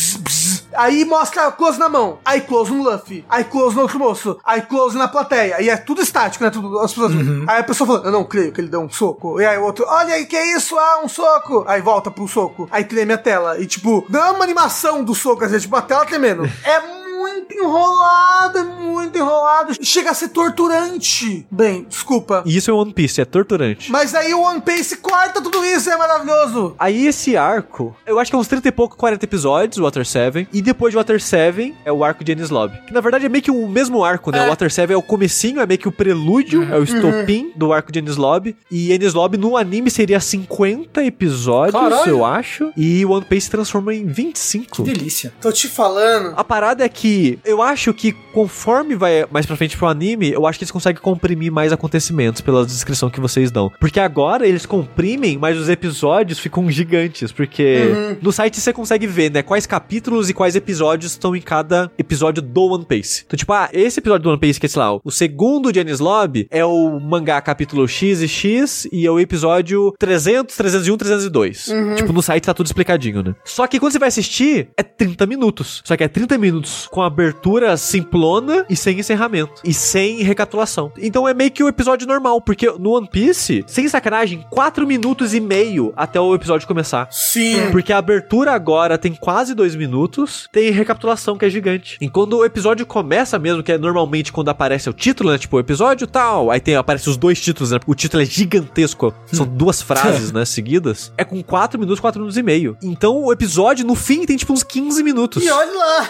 Quando você comprime dois episódios de 15 minutos e vira 30, você pegou o episódio inteiro. Você só, tipo, cortou pequenas enrolações, assim. Mas faz, faz a diferença pra sanidade mental. Faz. Não, não, sim, sim. Isso, esse é de vez em quando. Tem um episódio ou outro que tem 30 minutos, mas no geral é tipo 19 minutos mesmo, 18 minutos mesmo. E eu não sei o que eles fazem. Talvez eles pegam do Blu-ray a qualidade melhor que assistir no Crunchyroll, por exemplo, da imagem do One Piece. Então, tipo, tá mais bonito, tá mais sucinto. E uma coisa que eles fazem também, o, Sushi, não sei se é o caso, mas tipo, teve esse momento aqui. E esse momento apareceu três sagas depois num flashback. Isso. Só que bem feito. Um flashback desnecessário, sabe? Que eles botam só pra enrolar. Aham. Mas aí quando é no Pace, eles botam o flashback, que é bem animado, que é com outra qualidade, entendeu? De imagem. Aham. Eles fazem bastante isso. E esse arco aí de Water 7, que eu acho que oficialmente é só Water 7 tudo, né? Não, oficialmente é Water 7 nos lobbies separado. É separado mesmo? É, é. É porque às vezes eu vejo as pessoas se referindo a Water 7 como um conjunto completo. Mas esse conjunto de Water 7 com Lobby é de longe, mas assim, ó,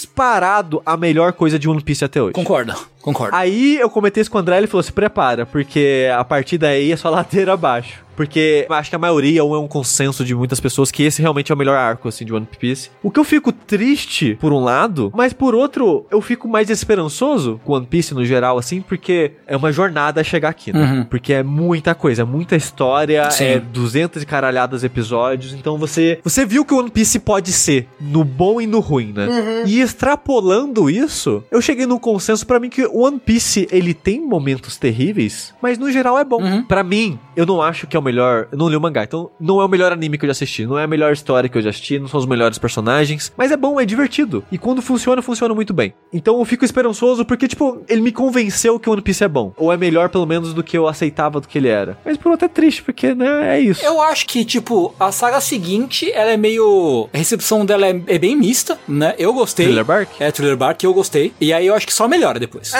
Até chegar nos time skip, né? Isso, Que você tá no primeiro arco pós Isso. time skip e não tá Você, gostando. te- você terminou, né, o primeiro arco pós-time skip? Não, eu não tive coragem de voltar ainda, então eu não li ah, mais. não, Tengu, por favor, termina pra você continuar. Eu vou, eu vou. Mas hoje, hoje eu não vou falar. Hoje é só o Sushi. Mas, pra mim, tipo, Thriller Bark, que é o que vem depois, tipo, as pessoas acham mais ou menos, eu gosto, mas acho que só melhora depois dali. E o que, que você achou do, do fim de Jenny's Lobby? Então, falando mais agora abrangente, comparando com as minhas reações do arco de Skype, que o Skype pra mim é, é muito louco tá seguido uma coisa da outra, ignorando ali, né, Long Ring Long Land. É muito louco porque o Skype é exatamente o que eu não gosto em One Piece e shonen de porradaria no geral, assim. É exatamente o que eu detesto. É enrolação, é não saber guiar a motivação, são vilões desinteressantes, são lutas desinteressantes, são situações no geral que não te cativam, não te interessam, não gera, tipo, nossa, tô torcendo muito pra aquela pessoa vencer aquela pessoa, pra aquela situação se resolver, tô torcendo muito pra essa história se resolver,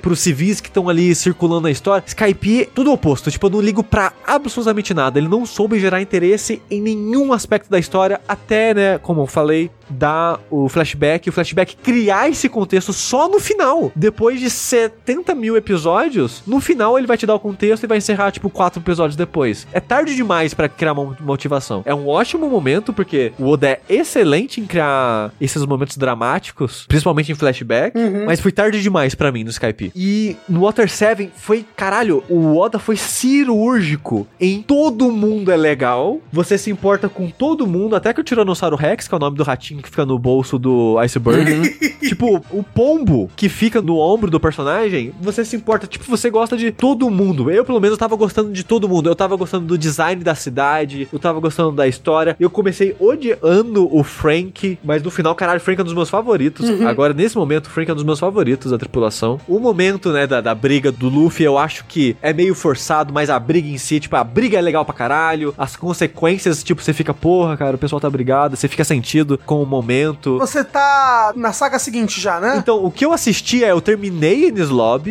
eu assisti o, o que o One Piece chama de pós-Enies Lobby, que são Aham. acho que cinco episódios, que nesses cinco episódios acontecem mais coisa no universo de One Piece do que a- aconteceu nos outros 300 episódios. É, É, é impressionante, é muita coisa acontecendo. Agora eu sei muita coisa do backstage do mundo, e quando ia ser o primeiro episódio do Thriller Bark eu parei, porque eu preciso assistir outras coisas da minha vida. Sim, perguntei onde você tava justamente porque eu acho muito legal as consequências dessa briga ou a repercussão dela no finalzinho desse pós-Enes Lobby, que é aquele momento do Zoro com o Luffy. Sim. Que pelo Luffy, ah porra, passa aqui por cima de mim, foda-se, volta aqui o Sop. E o Zoro fala, não, se ele não pedir desculpa, se ele não agir como você sendo superior dele, como capitão, eu saio da tripulação, porque eu não vou ser subordinado de alguém que não se bota respeito. De ficar todo mundo tenso de novo, e ah, acho, acho, acho, acho muito legal. Esse momento foi mais bem construído, muito mais bem construído, na minha opinião, do que a briga em si. Mas é outro momento que eu fico puto, porque eu, eu não penso assim. Ah, então eu fico, ah, porra, para de ser burro.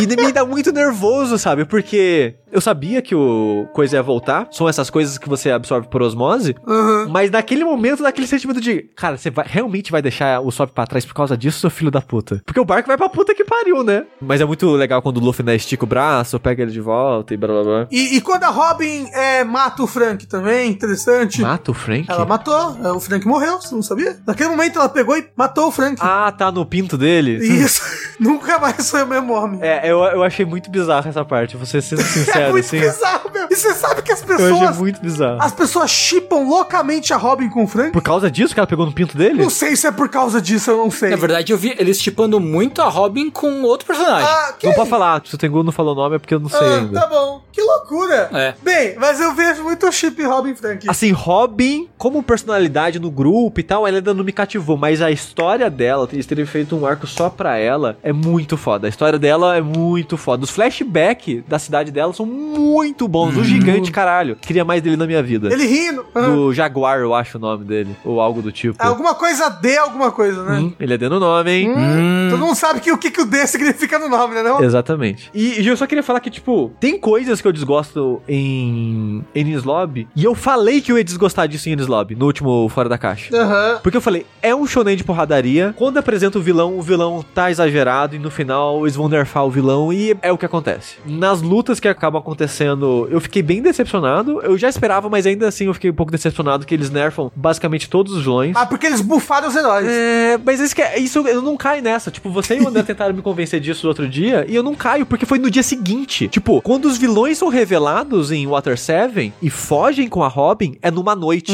A luta de tudo que acontece é meio que no dia, na tarde seguinte. E todos os heróis são bufados. E deu tempo de desafiarem os espíritos É, deles. sabe? Então, tipo, isso me decepciona um pouco porque acaba sendo meio que um Deus Ex Machina de quase todas as lutas. Tipo, o Chopper fala, nossa, é verdade, né? Se comer três balas, eu viro um monstro. Aí ele vira um monstro, sabe? Tipo, meio que tira essa informação do nada pra usar na luta. Aí o Sandy tava guardando o golpe secreto que é tão forte quanto uma fruta do capeta pra usar ali. Por que, que ele não usou antes em nenhum momento, sendo que ele já perdeu várias vezes, eu não sei. Sabe? O Zoro começa a tirar 15 mil técnicas do cu até uma que dá certo. Porque ele tenta, sem sacar, acho que umas três técnicas diferentes, até que usa uma que vence a luta. E não dá a impressão que ele improvisou ela, dá a impressão que ele sabia, mas não queria usar ela. Aquele sentimento de, ok, agora eu encontrei um vilão que merecesse esse ataque. Mas encontrou no, no Mihawk, filho da puta. Mas olha só, Sabe? aquela técnica final que ele usa pra vencer, eu acho que é algo que ele fez ali de momento. Você acha? Eu acho que nem ele mesmo meio entende o que aconteceu ali. É. é tipo, pra mim não passou isso, sabe? Pra mim passou, tipo, é uma técnica muito poderosa que eu não posso usar sempre. Não, não, eu, eu acho que aquilo foi algo de momento, é o que nem ele mesmo entende, por motivos. Mas, o que, que você achou da fruta do demônio do moço do nariz? Eu achei Do moço do nariz maravilhosa. quadrado. É muito engraçado. É engraçado que quando os vilões comem as frutas, a Thalissa já ficou tipo, quero ver o que você vai achar dessas frutas aí, que é muito boba, é muito idiota, que a Thalissa não gosta da fruta da girafa. Pô, é Eu muito achei bom. maneiraça a fruta da girafa, porque ela é toda quadrada e ele é meio que um mecha, ele vai transformando e,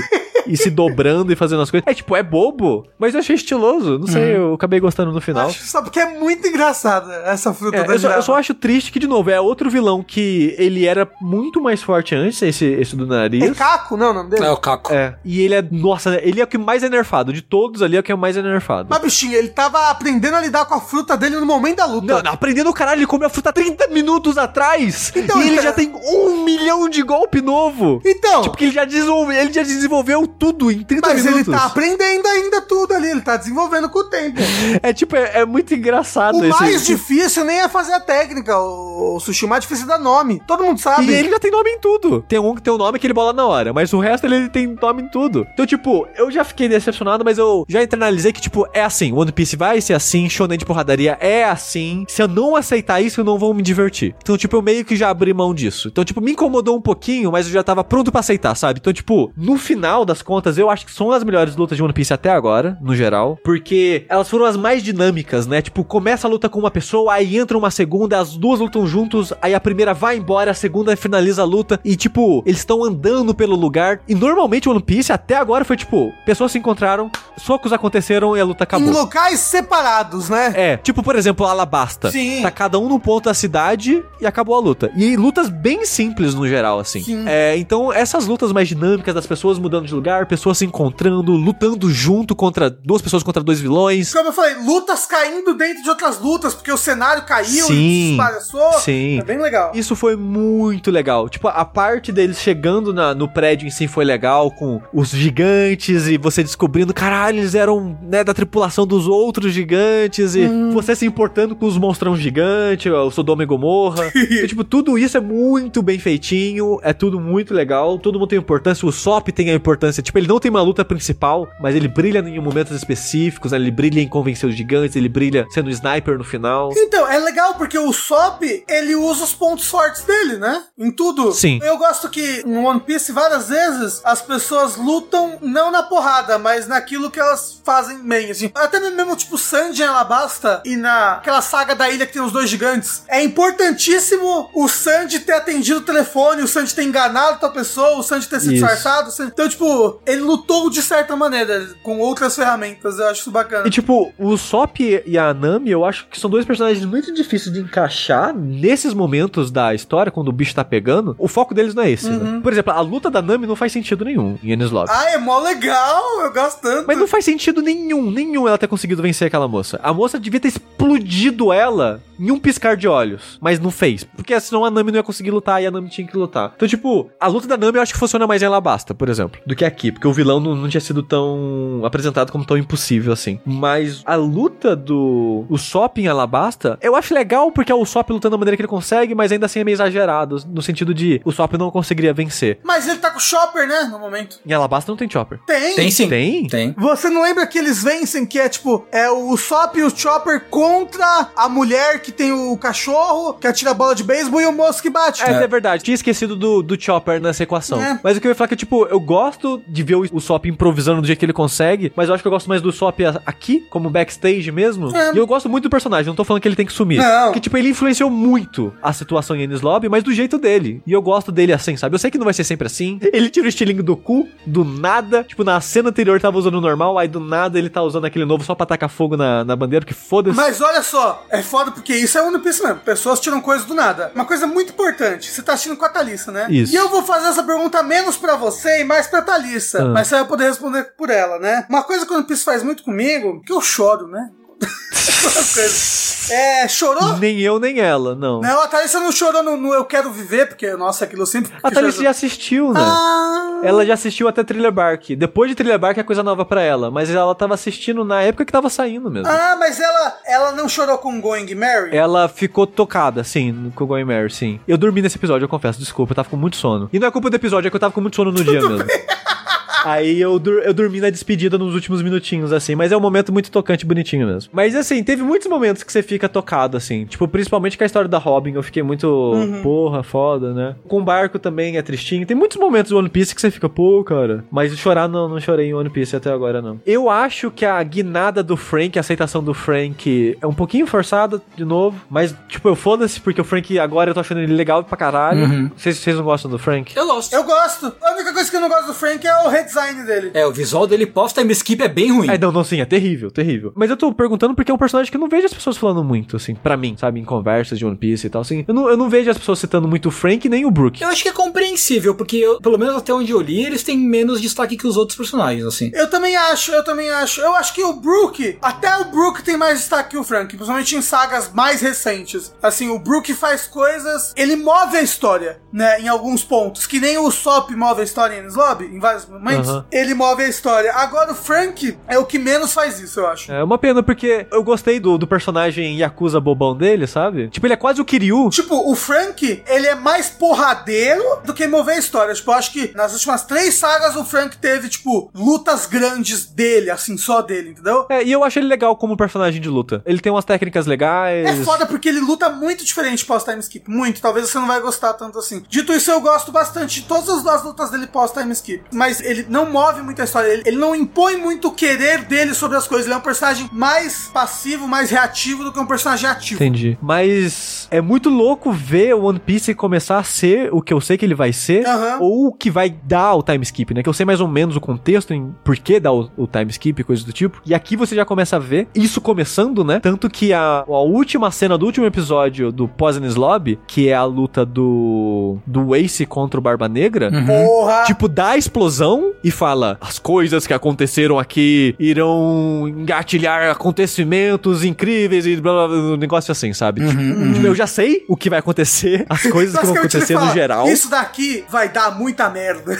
mas é legal ver isso acontecendo. Aham. É legal ver coisinhas do passado que eles trazem aqui de volta também. O pai do Luffy, né, que tinha sido mostrado sem contexto antes, agora fala o nome dele, mostra a cara dele, fala a importância dele. E pelo contexto, sem, por favor, sem spoiler, eu sei que o Oda falou que agora no One Piece vai ter a maior guerra do universo de One Piece e certamente o pai do Luffy tá envolvido porque falou que ele é um revolucionário contra o governo e o governo, ele é o grande vilão de One Piece. Pra mim, do que eu li até agora, assisti até agora, o governo é o grande vilão de, de One Piece e o pai do Luffy é contra o governo, então se é uma grande luta vai acontecer, vai ser a luta do governo contra o pai do Luffy. Quero ver o que, que vai ser disso. E eu já tenho uma teoria com One Piece. Nada vai me tirar que o One Piece é o lugar lá que tem a ver com as pedras, com as tradução, o rio da, da- das pedras que leva pro lugar e o One Piece tá lá porque o Coisa chegou lá, porque ele sabe traduzir os negócios também. Uhum. E eu vou estar errado, mas é porque no começo do One Piece não faz ideia que é One Piece. Mas aqui você começa a extrapolar o que é One Piece. Porque no começo você pensa o quê? Ah, é anime shonen, vai ser a grande amizade. Você vai chegar, ah, a jornada era o grande One Piece. Aqui você pensa, ok, não. Você sente que tem alguma coisa, realmente vai ter alguma coisa no final, sabe? E o que você achou do, do Kobe aparecendo de novo? É engraçadinho. Tão legal! Eu não gosto dele. é que eu não gosto Tão dele. legal, para! Ele e o moço! e eles esqueceram, ele tá seguindo o sonho dele de ser um marinheiro. Porra. Ah, sim, sim. E ele tá crescidinho e ele tem técnicas da marinha, tchu tchu tchu. Porra. É. Quero ver ele grande vilão do One Piece no final. O Luffy Porra! enfrentando ele no último capítulo. Imagina o Kobe, o grande vilão do Pista, o moço do primeiro episódio. Mas Enies Lobby é muito bom. Se você não gostou de One Piece no começo, aí não vou sugerir não, porque é muito longe. É. Mas se você tá vendo aí, tá na meioca e tá ouvindo isso aqui, aguenta os filler, aguenta ou pula os arcos ruins, que isso aqui é muito bom. Mas Tengu, eu não vi os podcasts que você falou. Hum. Você gosta de Enies Lobby também? Gosto sim, gostei bastante de Enies Lobby. Eu tava com alguns problemas de, tipo, tá todo mundo muito OP, sabe? Sim. Estão precisando apanhar um pouco. E Enies Lobby satisfez essa minha fome, por desgraça. Eu só achei que a- eles deviam matar o vilão da máscara, o, Também o acho. panda lá, eu esqueci o nome dele. Também, uma coisa que eu acho é que deviam matar mais pessoas em One Piece no geral, assim. Porque ele foi apresentado como o vilão mais cruel até então. Uhum. Porque as paradas que ele faz com a Robin, de pisar na cara dela, de torturar ela psicologicamente, tipo, a- a- ele é o mais filho da puta até agora. Você vê, sei lá, o Crocodile. O Crocodile é um cara filho da puta que, sei lá, vai te matar. Mas ele não te tortura, não que mostrou, sabe? Tipo, Uhum, ele não é sim. tão cruel contra esse outro cara que foi apresentado, que é um grande bosta no final das contas. E na minha cabeça tava. Porque o, o cara da. O que o Luffy enfrenta lá, que é o cara do pombo, ele já falou pra ele: olha só, não te obedeço. Eu obedeço ao cargo. E eu tenho a liberdade de matar quem eu quiser, porque é a lei eu mando na lei. Se você vacilar, eu te mato. Tem uma hora que ele fala uma coisa assim pro panda aí. Eu esqueci o nome dele, mas vou chamar de panda, porque tem alguma coisa de panda no nome dele. E eu pensei, ok, tá apresentando esse vilão tão filho da puta assim, porque no final esse cara vai matar ele. Porque eu acho que ele não vai fazer os, os bonzinhos matar ninguém, mas faria um vilão matar alguém. E nem isso acontece. O cara sai de boa na história ainda, sabe? A Nami, sei lá, dá um tapa na cara dele. A Nami dá um tapa, porra, tá de sacanagem. A Nami não, a Robin, dá tapa na cara dele. Foda-se tapa na cara dele. Ela é mais cruel com o Frank apertando as bolas dele do que com o vilão. Eu achei isso meio bizarro, sabe? Mas, no geral, muito, muito bom. Ritmo delicioso. Não queria parar de assistir. E só parei porque eu precisava assistir outras coisas. Aí agora eu tô assistindo Reborn, que tá dificílimo, que é terrível. Katekiorito, mano? Sim. Reborn, por quê? Porque a Thalissa gosta muito e ela não vê, sei lá, desde que ela tinha, sei lá, 12 anos de idade, não sei. O primeiro arco é sofrível, mas a gente tá acabando. É bem ruim, é bem, bem, bem ruim. É, o primeiro arco, o arco de comédia? É, que ele fica rasgando a roupa. É, nossa, é terrível, uma das piores coisas que eu já assisti. Você sabe sobre o que é Reborn, né? Como assim? Ah, tipo, era uma coisa de comédia que virou outra coisa, né? Tipo, Sim, sim, eu sei. ah, tá bom. É porque quando ele vira outra coisa, o primeiro arco eu lembro que eu gostei. Depois, Então, eu sei que tem 300 episódios. os últimos arcos. Então, eu sei que ele tem uns 300 episódios, mas a Thalissa, ela já assistiu boa parte disso, né? E ela sabe que fica bom e fica ruim e fica bom de novo. Então, de novo, eu não vou ver tudo. Eu vou ver só até a parte boa, que ela falou que é boa, e depois a gente vai ver outra coisa. Mas nesse meio tempo, eu assisti um pouquinho do Lovecraft Country. Eu vi três episódios e é, caralho, é bom pra cacete mesmo. Se vocês não viram, eu recomendo. Quero muito. E acho que é isso, por enquanto. E depois eu devo ver o Uran. Pode crer. Que eu não, não faço ideia do que que é também. Mas a Thalissa gosta e e ela quer ver o Uran. Falando em, em animes, que, que, que você já viu? Você já viu um Golden Kamuy? Já é bem legal. É, porque começou a temporada nova também. Tô pensando em assistir. Mas, ô, vamos todo mundo ver anime? Vários animes? Vamos só falar de anime de hoje diante? E se fora da caixa for só anime agora? Yeah! Mentira, gente, porque vocês têm que ver série da Netflix, Mansão Bly. Vamos lá, todo mundo. Tchau. Tchau pra vocês!